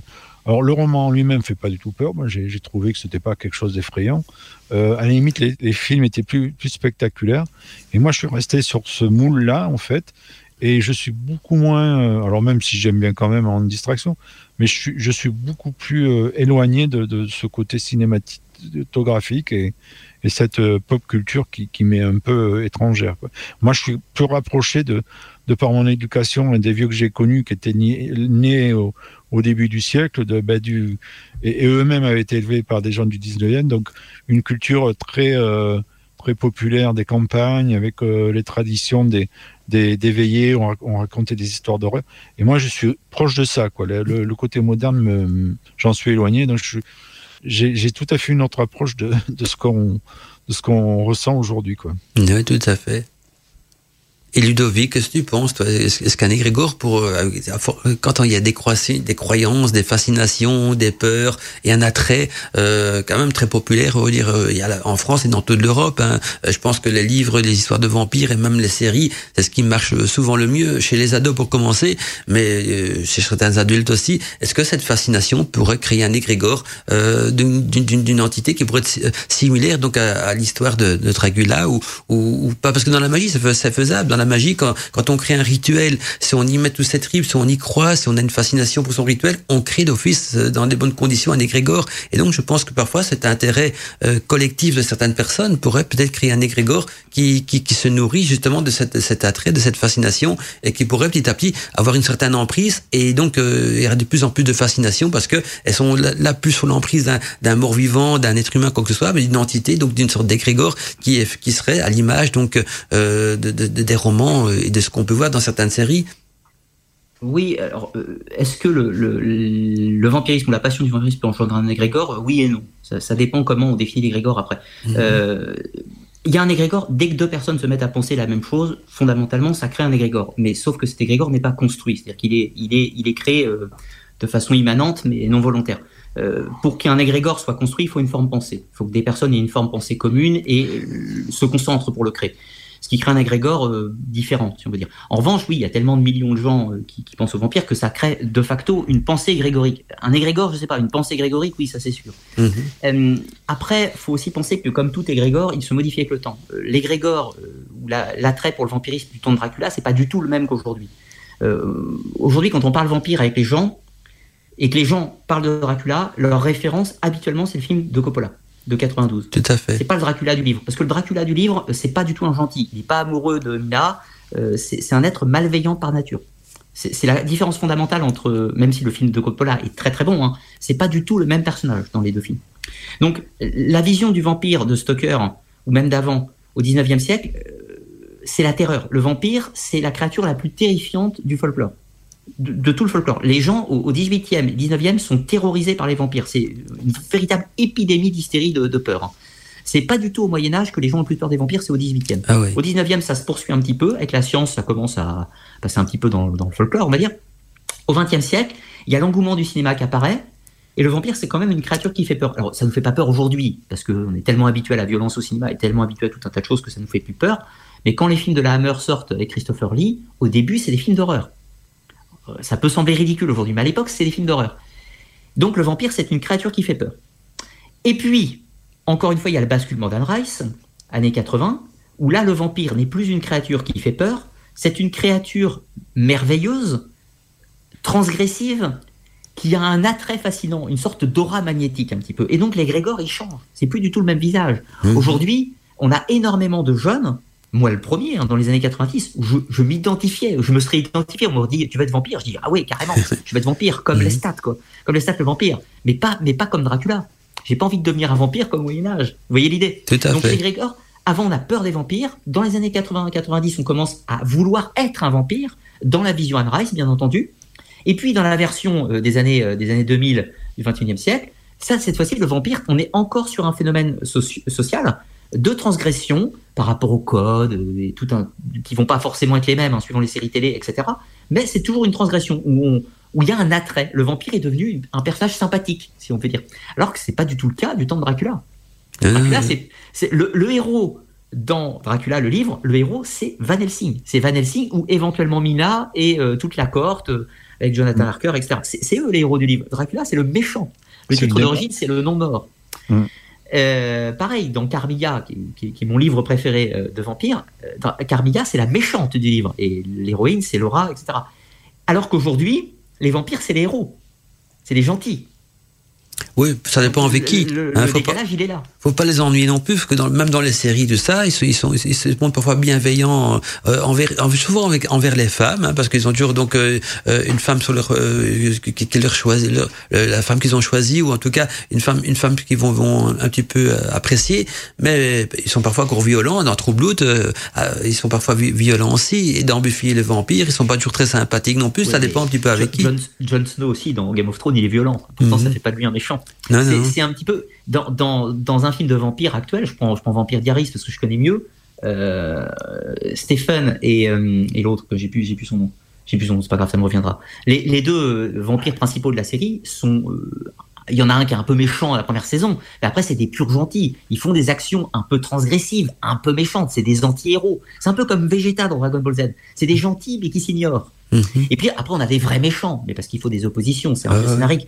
Mais les, les, personnages principaux sont en général des vampires qui soit ont une phase de rédemption et qui vont devenir fondamentalement des gentils. Mais parfois des gentils qui s'ignorent et qui font parfois des, des actions un peu borderline. C'est le principe de l'anti-héros. Ouais, ouais, tout, tout, tout, à fait. En tout cas, ça, on sent quand même une fascination à notre époque hein, pour ce euh, pour, pour ce domaine-là. Et je me suis toujours posé la question d'où vient cette fascination? Pourquoi Parce qu'on a, les ados, ça commence sur l'adolescence. Il y a une fascination plus au niveau des vampires, parce que ça cause du pouvoir, de, de cette trait du mystérieux, quoi que ce soit, plutôt que pour d'autres histoires, des histoires fantastiques qui marchent moins bien, qui sont moins attrayantes pour les ados. Les vampires, c'est vraiment, vraiment un attrait commun, euh, aussi bien chez les hommes que chez les femmes. On peut même pas dire c'est typement féminin parce que tu viens de l'avouer toi-même, Ludovic était fasciné quand tu étais beaucoup plus jeune. Steve Donat aussi. Euh, ça se peut, Michael Lotus aussi a eu un moment donné de son, de son enfance. C'était moins mon truc parce que c'est plus abstrait pour moi en fait, si tu veux. Même dans les séries, hein, c'est pour ça que je vous écoute, mais euh, c'est assez visuel ah certainement. Donc c'est pour ça que ah tu vois, c'est ça aussi. Non, mais peut-être qu'un jour on on n'est pas fasciné par les mêmes vampires, les hommes et les femmes. Enfin, voilà, hein, mais on n'est pas fasciné par les mêmes. Moi, mon, Stéphane de Vampire Diaries, c'est pas mon fantasme. Quoi. Euh, en revanche, le Dracula de Coppola, j'aime beaucoup le Lestat, j'aime beaucoup euh, Armand, j'aime beaucoup euh, dans Drive, toujours pareil. Ça, je vais bien aimer. Mais, mais évidemment, une femme va plus, va plus apprécier éventuellement le personnage de Twilight ou le personnage de Vampire Diaries, des, des, des vampires qui sont côté romantique bad boy un petit peu c'est un petit peu je caricature hein, mais le, fantasme ne se pose pas de la même façon. Et après ça en, voit encore le problème de Carmilla euh, ce vampire féminin qui est absolument fantastique puisqu'il peut euh, Carmilla donc on est dans l'amour saphique donc euh, entre femmes Carmilla va plaire autant aux hommes qu'aux femmes potentiellement. Et c'est ce qui rend ce personnage absolument fascinant ça, c'est intéressant. Je ne la connaissais pas d'ailleurs. Carmilla, euh, absolument. Mhm. Euh, pour moi, le meilleur roman vampirique, c'est une nouvelle, c'est assez court, mais c'est absolument fantastique. Surtout que dans Carmilla, rapidement, on, contrairement à Dracula, euh, on a un vampire qui peut à la fois être matérialisé physiquement et se dématérialiser. C'est-à-dire qu'il apparaît aussi comme un fantôme. C'est-à-dire que quand Carmilla disparaît, elle réapparaît dans son tombeau directement, elle ne se déplace pas. Donc on est plus proche du mythe du vampire des origines que Dracula. On dit également que la, chauve-souris a un petit peu influencé la caricature. Oui, Michael. Oui, je disais, c'est une petite nouvelle, c'est ça, tu dis, euh, en fait, Ludo, hein, c'est ça oui, oui, Carbilla, ça fait 70 pages. C'est ah, intéressant, ça, oui, parce que si ça reflète encore plus que Dracula, bah, je vais voir pour. Euh, si je peux bah, trouver, ça pour, ceux qui veulent vraiment, vraiment s'intéresser à la littérature vampirique, les, mythes fondateurs, il y a trois textes à lire absolument, à mon sens. Bon, Dracula, bien évidemment. Euh, ensuite, il y a le vampire de John William Polidori, avec le vampire qui s'appelle Lord Ruthven. Donc on est sur un aristocrate euh, qui parcourt l'Europe euh, d'une façon un peu hédoniste, euh, un peu et qui se nourrit de ses victimes. Et on est sur un, roman qui finit de façon, je ne le spoile pas, mais on est sur une fin complètement inattendue et sur un personnage qui est complètement envoûtant, un peu à l'image Dracula. Donc ça, c'est un livre très très important. C'est pareil, c'est une nouvelle, ça se lit assez vite. Et Carmilla, il est intéressant parce que, encore une fois, c'est cet amour saphique qui transgresse avec la société victorienne. Et puis, surtout, on a des capacités vampiriques qui sont beaucoup plus proches du fantôme, parfois, que, que du vampire tel qu'on en a l'image actuelle. Bah, justement, quand, on arrive en fin d'émission, ce serait peut-être bien de, de partager donc euh, quelques livres sérieux, quelques livres intéressants, donc euh, qui traitent de vampirisme pour les, les de vampires pour les auditeurs. D'ailleurs, même euh, Elia Rose, ainsi dans le chat, il y a des auditeurs qui ont envie de partager donc des livres intéressants qu'ils ont lus, euh, qui n'hésitent pas. On, tu pourras le faire sur l'antenne, donc comme ça, ça ira donc au niveau de, de, des ondes de, de Radio dans tous les domaines. Sinon, Ludovic, une, question pour moi importante au niveau donc de l'histoire de Dragula. Tu dois conseiller un livre, lequel tu conseilles parce qu'il existe beaucoup de bouquins qui traitent donc de ce personnage. Pour toi, lequel serait le plus intéressant à lire euh, selon toi? Alors, est-ce que tu peux préciser la question? Est-ce que tu parles de Dracula, euh, une analyse du livre ou Non, l'histoire même. L'histoire même de Dracula, telle qu'elle est relatée dans, dans les romans. Je sais pas si c'est, euh, il y a un petit un petit peu d'historique là-dedans, comme tu m'as dit au début de l'émission, que c'est un mélange donc de plusieurs euh, mythes de vampires.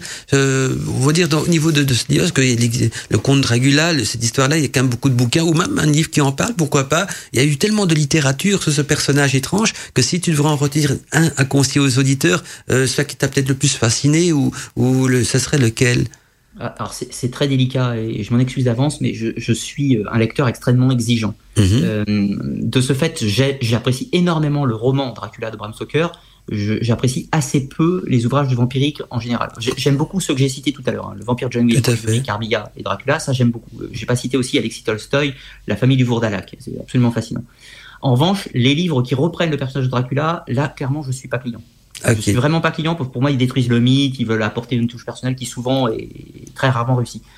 Euh, donc du coup, j'ai pas vraiment de livre à conseiller sur Dracula, si ce n'est éventuellement une étude historique du personnage. Où là, je pourrais recommander le livre de Matei Kazaku qui s'appelle Dracula, tout simplement, où Mhm. on voit les influences historiques diverses et variées du personnage de Dracula notamment. Et sur les vampires en général, est-ce qu'il existe Oh. quelques ouvrages intéressants Sur les vampires, pareil, je suis extrêmement critique sur la littérature vampirique euh, historique.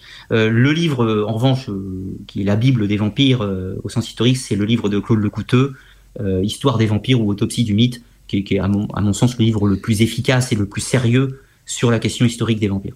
Oui, on trouve ce livre euh, dans les éditions donc Imago, hein, donc Histoire des vampires de Claude sont le Lecouteux. livre de Claude Lecouteux qui sont la référence mondiale hein, sur tout ce qui est les croyances, euh, les croyances médiévales. Ouais, Claude Lecouteux, il est vraiment très bien, t'as raison. C'est un prof d'université, je crois. hein. Oui, tout à fait. Tout à fait. Il est exceptionnel sur, euh, sur sa recherche, sur Ouais, tous oui. tous les mythes, que ce Il soit fouille- euh, il du fouille un la peu. sorcière. Ouais, oui, oui, ouais. tout à fait. C'est c'est absolument sérieux. On peut y aller les yeux fermés. C'est parfois difficile à- lire et difficile d'accès parce qu'il y a beaucoup de termes, il y a beaucoup de citations, Ouais, etc. ça. Mais néanmoins, pour ceux qui se passionnent vraiment pour la légende, c'est c'est un livre qu'on peut recommander euh, les yeux fermés. Euh, J'ai entendu son nom cité euh, préalablement, Jacques Sirgeant, donc le budget des vampires à Paris, qui a écrit Mm. quelques bons ouvrages. Alors, euh, autant, euh, autant euh, je suis tout à fait... euh, tout à fait admiratif du, travail du chercheur. Je suis souvent en désaccord avec Jacques Sirgeant, euh, on va se le cacher. Néanmoins, euh, toutes les idées sont intéressantes et le désaccord est constructif, qui a fait quelques bons livres dont je partage pas forcément les opinions, mais qui est tout à fait intéressant pour l'étude. Notamment, je pense à euh, Anges, démons et vampires, les combattants, les combattants de l'ombre, qui est à mon sens un bon livre, même si je partage pas, euh, partage pas le raisonnement. Moi, j'ai trouvé de mon côté aussi un, un autre auteur qui a fait une étude donc euh, sur l'histoire des vampires. Je, je sais pas si ça vous parle, c'est Jean Mirigini. Ça vous dit quelque chose? Euh, Marigini, donc M-A-R-I-G-N-Y, donc Je Marigini. connais pas du tout. Jean Marigini qui a, qui a écrit un bouquin qui s'intitule le, Le réveil des vampires. Alors j'ai vu que ce- je l'ai pas lu, mais j'ai vu qu'on en parle beaucoup sur Internet. C'est un livre qui est très euh, populaire et, et très très bien référencé. Donc ça- le titre c'est Le réveil des vampires. L'auteur c'est Jean euh, Mari- Marigini, voilà, euh, Marigini. Hein, je le prononce comme je le lis, donc M A a R-I-G-N-Y. Et donc, on trouve ce livre-là dans les découvertes Gallimard, donc Le réveil des vampires, en plus donc de l'histoire de vampires de Claude euh, Lecouteux, qui sont quand même deux références d'études dans, dans le genre, parce qu'ils sont souvent mentionnés donc euh, chez tous les passionnés euh, euh, d'histoire de vampires qui n'ont pas envie de tomber tôt dans le folklorique, mais plutôt donc dans, dans une véritable étude sérieuse de, de tout cela, quoi. Et, Aussi, et sur euh, le. Ah, pardon, excuse-moi. excuse-moi, excuse-moi, vas-y. Sur le chat, euh, Géraldine nous parlait aussi euh, du, du joyau des sept étoiles de Bram Stoker. Et Ophélie nous a mis plusieurs liens en fait dans le chat euh, de, de livres. euh, et dont euh, La Maison du Vampire, si je dis pas bê- bête bêtise, c'est Vierek, il me semble. Ah, ok. Une autre référence qu'on doit donner. Alors là, là, par contre, ça s'adresse aux, aux bibliophiles, c'est-à-dire aux gens qui veulent vraiment, vraiment, vraiment pousser l'étude du vampire, parce que c'est extrêmement difficile euh, à lire. C'est le livre, bien sûr, de Don Augustin Calmet, qui est sorti donc en 1746 et qui s'appelle Dissertation sur les apparitions des anges, des démons, des esprits et sur les revenants et vampires de Hongrie, de Bohème, de Moravie et de Silésie qui a une nouvelle édition en 1759, à peu près le même titre. Ça, c'est pour, pour vraiment ceux qui veulent fouiller euh, assidûment le, le mythe des vampires, c'est l'ouvrage qu'il faut avoir. Alors, si vous pouvez pas l'avoir, vous n'avez pas de sous, vous avez du mal à le trouver. Oui, il est sur Gallica. disponible en PDF, voilà. Donc Bien ça sûr, permet. il, est, il est disponible sur Gallica parce qu'il a plus de 100 ans. Donc Voilà. c'est très très facilement trouvable. Euh, Mm. Et euh, là, bon, encore une fois, par contre, ça s'adresse, ça s'adresse à ceux qui sont plus que passionnés. Hein. C'est- Oui, c'est très prévenir. Mais bon, la, la plupart, euh, c'est une enquête. de- Il y a énormément, énormément de témoignages et de légendes et de tous les faits vampiriques qui se sont déroulés euh, pendant les 16, 17e siècle et, et 18e, bien sûr. C'est tout à fait intéressant pour les passionnés du sujet. Quand on voit, il y a pas mal d'enquêtes, c'est vrai. Et toi aussi, hein, Ludovic, je crois, je pense que tu as fait quelques quelques vidéos qui traitent des vampires aussi sur ta chaîne euh, YouTube. Oui, oui, j'ai fait plusieurs vidéos qui traitent. euh, alors, j'ai traité euh, l'histoire du vampire de Highgate, donc l'histoire du vampire de Highgate. J'ai traité aussi le cas particulier des Strigoi, donc les Strigoi qui sont les vampires de Roumanie. J'ai fait une émission euh, sur le mythe du vampire de façon plus générique, qui reprend un petit peu ce qu'on a fait ce soir. Euh, L'émission un petit peu vieilli, donc bon, le, son et l'image sont pas de très très bonne qualité. J'en referai une un jour. Et je fais aussi une conférence sur les vampires, les sorcières et les loups-garous à Angers. Euh, si je ne dis pas de bêtises, c'est le 12 septembre au Angers Geekfest. Et je te disais également, donc, tu pourrais redonner pour les auditeurs qui ne connaissent pas encore donc les, coordonnées de ta chaîne YouTube et peut-être de ton site aussi, parce que je trouve que ton travail est passionnant. Donc, s'il y a des auditeurs qui, qui ont envie d'en savoir plus, comment est-ce qu'ils peuvent découvrir ta chaîne? Euh, Je sais que beaucoup de gens la connaissent, mais, mais voilà, je vais te laisser un petit peu en parler. Autant faire un peu de publicité aussi, hein, vu que tu as fait le plaisir de venir participer à notre émission. C'est l'occasion aussi de faire découvrir donc euh, ta, ta, chaîne YouTube et ton site internet et tes activités aussi, donc à tous les auditeurs qui, qui, ne, qui ne connaissent peut-être pas encore. Je sais pas s'il y en a, mais on ne sait jamais. Bah écoute, c'est très gentil en tout cas. Euh, pour ceux qui ne connaissent pas, donc ma chaîne c'est Arcana, les mystères du monde. Vous trouvez facilement sur YouTube, hein, sur Google, vous tapez Arcana euh, et les mystères du monde derrière, euh, vous trouverez assez facilement. Bon, il y a à peu près 280 vidéos hein, sur la chaîne, donc vous, aurez du choix. Moi, je traite de, quatre thématiques principales qui sont imbriquées entre elles. Tout ce qui va être mythologie, archéologie, histoire et l'ésotérisme. Donc on va forcément traiter des sciences occultes, de la sorcellerie, de la démonologie, de théologie, de symbolisme, etc. Tout ça. Après, bon, il m'arrive de donner des, conférences aussi de, temps en temps, comme celle que je citais à l'instant, et je suis auteur euh, depuis peu. Euh, mon premier livre étant sorti il y a six mois, mais qui ne traite pas en l'occurrence des vampires ou des sciences occultes, puisqu'il se concentre sur l'histoire dans l'Antiquité, l'histoire des civilisations. Mais mon prochain livre, qui est en cours d'écriture, ne traitera pas non plus des vampires, il traitera des rites initiatiques de la préhistoire à nos jours, et sortira, j'espère, en 2022. Ok, en tout cas, c'est... Voilà, voilà. Euh, Excuse-moi, est-ce qu'on peut les trouver en numérique ou non sur les plateformes? Alors mon, mon livre, tu mon le livre. trouves en numérique et en livre audio. Il est sorti en livre audio il y a un mois de cela. Ah, c'est bien ça. Euh, je, je t'enverrai le lien après si tu. Ah, bah, je veux bien, avec grand plaisir. Merci beaucoup, oui. Bah, avec plaisir. D'accord. C'est vrai qu'on pense pas toujours aux, aux non-voyants, mais beaucoup de livres. Euh, qui, enfin, il n'y en a pas beaucoup en audio. Non, c'est ouais, ça, justement. C'était, euh, c'était une demande que j'avais auprès de mon éditeur et euh, il l'a fait de lui-même. Ah bah c'est un bon éditeur, regarde-le celui-là, c'est bien. Oui, oui, tout à fait. j'étais, j'étais ravi du travail. En plus, c'est, c'est un, un, un, narrateur de talent qui, qui l'a fait, donc j'étais absolument enchanté. Ah, c'est génial. Bah, merci beaucoup hein, d'avance. On voit que les choses bah, évoluent quand même positivement de ce côté-là, hein, Michael? Il y a de plus en plus de livres ça audio. Avance, mais bon, bref. Enfin, ça se démocratise. Les magies ésotériques, il y a quasiment, il n'y a pas beaucoup en audio, vraiment. C'est vrai que c'est un domaine peut-être. Moi, je pense que la raison, c'est parce que donc c'est un milieu plus fermé, l'ésotérisme, tout ça oui, aussi. Je suis donc d'accord avec toi, c'est pour ça en fait. C'est ça, c'est ça aussi. Quoi, c'est pas suffisamment populaire pour peut-être pour investir des, oui. des, des, des personnes là-dedans. Des polars, il y en a par contre. Tu vois des trucs. Puis ça fait peur des fois, donc c'est peut-être ça aussi. Oui, oui. oui c'est ça aussi. Il faut, il faut, il faut, il faut que la personne qui le transforme en audio euh, soit un petit peu du milieu également, qu'ils s'y connaissent. Sinon, c'est ça peut être, ça peut faire peur, ça peut faire peur également. Toi, Steph, t'as pas un livre à conseiller, par exemple, aussi que oh, si.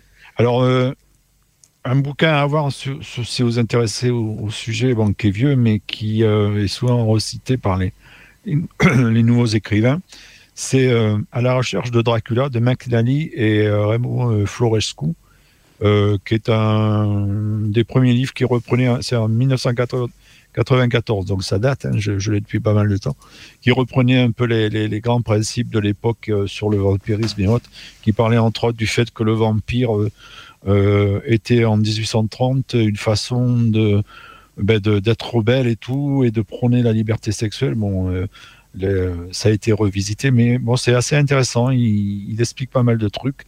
Et bon, bien sûr, je vous invite plus que que, euh, que tout à, à, lire absolument le, le, roman de Dracula, qui est très surprenant, qui est pas du tout quelque chose de, de, de désagréable à lire. C'est les petites rubriques. Alors, il y a différentes personnes qui parlent, il y a des petites scénettes. Enfin, c'est assez sympa. Roman je conseille de le lire. Comment? Roman épistolaire, ouais. Oui, voilà, oui. Donc voilà, donc euh, c'est les deux bouquins que je vous conseille vraiment euh, d'avoir. Alors par contre, j'ai eu le, la Bible de Dracula que je trouve assez nulle. Euh, autant pour quelqu'un qui, qui s'intéresse, alors à moins de l'avoir en référence, mais qui s'intéresse au sujet, je trouve ça pas très fouillé, quoi, pas assez. Même si c'est assez épais, je crois que ça fait pas loin de 500 pages en livre un peu parcheminé. Bon, c'est très joli, mais euh, j'étais assez déçu. Voilà, je vous le dis parce qu'il est un peu cher, donc euh, vous, vous ruinez pas pour ça. Alors, je, je vois qu'on arrive petit à petit en, fin d'émission, donc c'est bien d'avoir fait un, tour de table au niveau des livres. Je sais pas y a quelqu'un d'entre vous qui a envie de rajouter un bouquin. J'ai reçu encore beaucoup de messages d'auditeurs qu'on n'aura malheureusement pas le temps peut-être de partager euh, sur l'antenne ce soir. Je pensais justement au message que je très intéressant. Je suis en train de lire de de, de Sis Bum qui, qui, qui vient d'arriver sur mon écran de contrôle. Euh, je sais pas quand ce qui a été envoyé, mais je viens de le recevoir maintenant. Mais de toute façon, ce que je vais peut-être faire, tous les messages qui vont me venir maintenant et après l'émission, je vais y répondre et en même temps vous les partagez entre vous tous. Comme ça, si chacun d'entre vous a envie de répondre aux messages qui n'ont pas été traités sur l'antenne des auditeurs, libre à vous de le faire ou pas. Moi, je vais répondre donc à tous ceux qui n'ont pas eu l'occasion de passer l'antenne. Oui, quelqu'un voulait dire quelque chose à ce, ce niveau-là?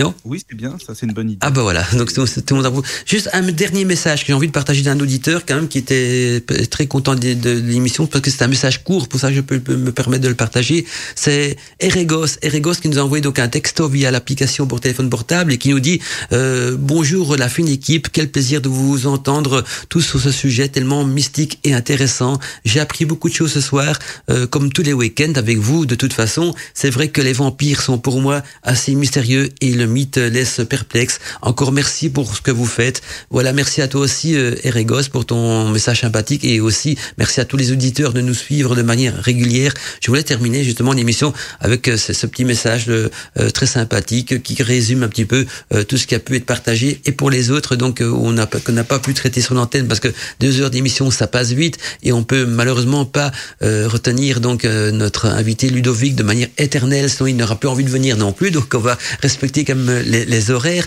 mais euh, on aura l'occasion de retrouver donc euh, Ludovic dans d'autres émissions à thème, donc d'autres émissions des libre antenne, parce qu'il fait partie déjà un petit peu de, la famille de, de, la radio également.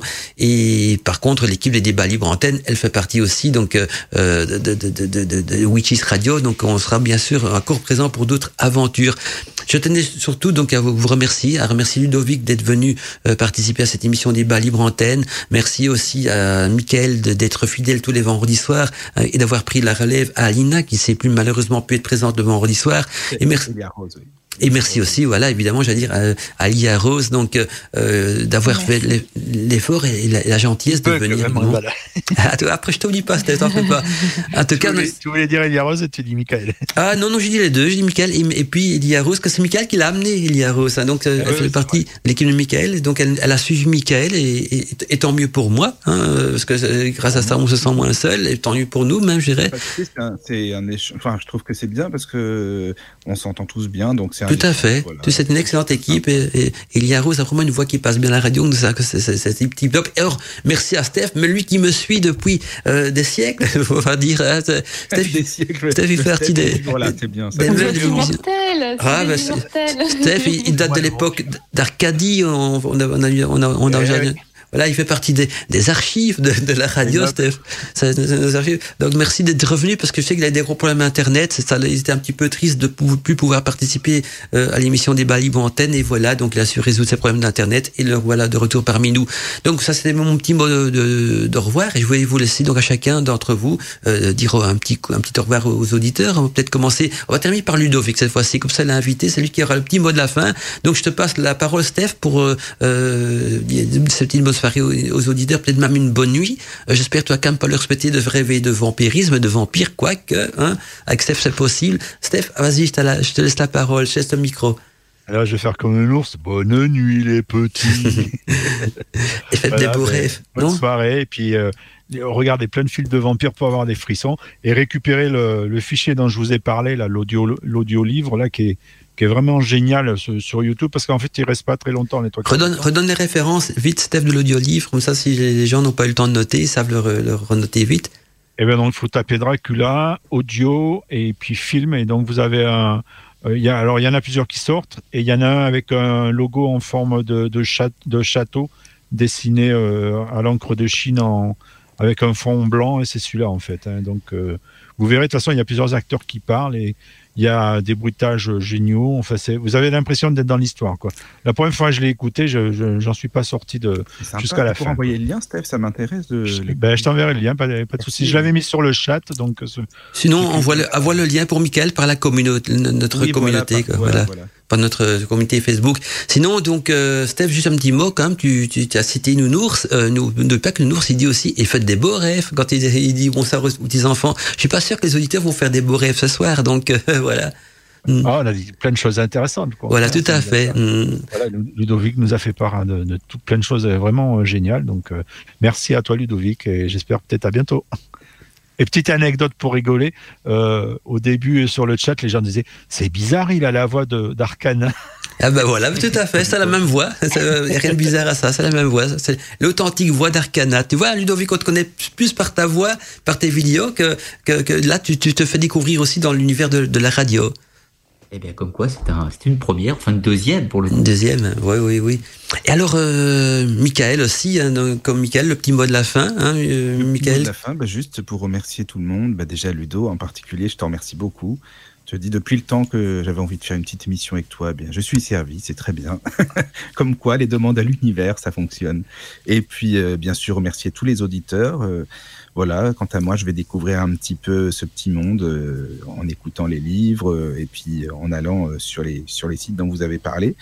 Voilà, merci à tous euh, et aux auditeurs surtout. Dormez bien, prenez soin de vous et puis à très très bientôt. J'ai l'impression j'ai l'impression, Michael, qu'après cette émission, tu vas commencer à découvrir un petit peu mieux l'univers des vampires, non? Bah, Oui, je vais, oui, je vais mieux le découvrir parce que tu sais, euh, moi j'en ai beaucoup entendu parler, mais de manière euh, très abstraite, euh, très visuelle, parce qu'on parlait beaucoup des films, des séries et tout, et moi ça me parle vraiment pas beaucoup, enfin Mhm. moins, tu vois. Donc, euh, Oui, parce que c'est visuel, c'est vrai. c'est visuel, donc évident. moi ça, ça m'attire pas plus que ça, mais par contre quand vous avez parlé des, des ouvrages et tout, là oui, ça, ça donne envie, quoi. Donc voilà. Celui dont, je te parle, vraiment, tu auras l'impression d'y être parce qu'en fait, Ah, c'est très génial. descriptif. D'accord. C'est vraiment bien pour ça, quoi. Bon bah super. En tout cas, merci beaucoup à tout le monde. hein, Vraiment, c'était une super émission. Merci à toi, Michael, aussi. Alors, euh, la voix féminine, donc euh, Ilia Rose, petit mot de la fin. Oui, ben déjà, je remercie Ludovic parce que j'ai été impressionnée de voir euh, l'évolution en fait de, du vampire en fait à travers, euh, à travers les âges. Donc, euh, j'ai appris beaucoup. Et, euh, et puis voilà, puis je remercie toutes les personnes du chat aussi qui ont bien participé, qui ont été actives ce soir, qui ont été nombreuses. Et, et voilà, et je souhaite une belle nuit. Et, et oui, euh, continuez à vous intéresser aux vampires, c'est toujours très intéressant. Tout à fait. Et alors, euh, bien sûr, maintenant, Ludovic, hein, tu vas terminer l'émission. Après, euh, donc, euh, le, petit mot de Ludovic, je vais envoyer le générique de fin. Ludovic, d'abord, encore merci d'être là. Et toi, comment as-tu vécu l'émission Et je sais pas, comment est-ce que tu, tu trouves l'am- l'ambiance un petit peu de Wishes Radio, de ses auditeurs? Et en même temps, je laisse le petit mot de la fin, le dernier mot, par rapport justement au vampirisme. Eh ben, tout d'abord, un grand merci. C'est toujours un plaisir hein, de venir. C'est pas du tout une obligation. Je viens avec grand bonheur. Et en plus, quand on parle de vampires, euh, je, je cours évidemment. Donc voilà, ça aide. Et puis, bah, été ravi parce que bah, toi, Mandala et, et Steph, je vous avais déjà vu une première fois. Donc, je suis content d'avoir pu rencontrer euh, Michael et Lia Rose. Euh, au plaisir de d'autres échanges, bien entendu. Ce sera avec grand, grand bonheur. Voilà, si, si un jour vous avez un autre sujet euh, où vous voulez me voir, je viendrai avec grand plaisir, sous réserve bien sûr que je puisse euh, maîtriser un minimum le sujet, bien entendu. Un grand merci au- à tous les auditeurs, parce que bah, deux heures avec nous, faut être patient, donc qu'ils étaient passionnés, euh, j'imagine. Je m'excuse aussi d'avoir euh, beaucoup parlé, c'est vrai que j'ai beaucoup, beaucoup monologué ce soir, je m'en excuse par avance, mais c'est vrai que quand on parle de vampires, bah, encore une fois, je, je m'enflamme très, très rapidement. Euh, C'était le principe. hein. N'ayez pas peur des vampires. Hein, re- regardez, pour finir, les vampires. Tout puissants, immortels. Vous vous rendez compte? Ils sont vulnérables à la lumière du soleil. Ils ne peuvent pas se regarder dans les miroirs. Ils sont vulnérables à l'ail, au sel, à tout un tas de choses. Ce sont de petites créatures fragiles. N'ayez pas peur d'eux. Les vampires sont en réalité très très très très très faibles. Ils peuvent vous avoir par surprise. Mais si vous êtes préparé, un petit bol de sel sur la fenêtre, un petit pieu sous l'oreiller, aucun risque que les vampires vous fassent du mal. Pour les cauchemars, c'est un petit peu plus délicat, mais le sel, de la même façon, euh, peut vous prémunir sans aucune difficulté. Donc, n'ayez pas peur, bien au contraire. Sur ce, merci encore pour ces deux heures passées avec vous quatre. Merci à vous tous, à bientôt les amis. Et on va terminer donc euh, l'émission avec euh, euh, une musique tirée justement de mon album fétiche hein, que beaucoup d'auditeurs apprécient qui est justement Opéra Vampire qui va être diffusé donc après ce générique. Merci à vous quatre, merci à tous les auditeurs, d'être fidèles à Witches Radio, c'était bien sûr les débats et libre antenne sur le thème des vampires. L'univers de la magie, mystère, la sorcellerie, paranormal. Émission présentée par les libres antennes. Les débats et libre antenne.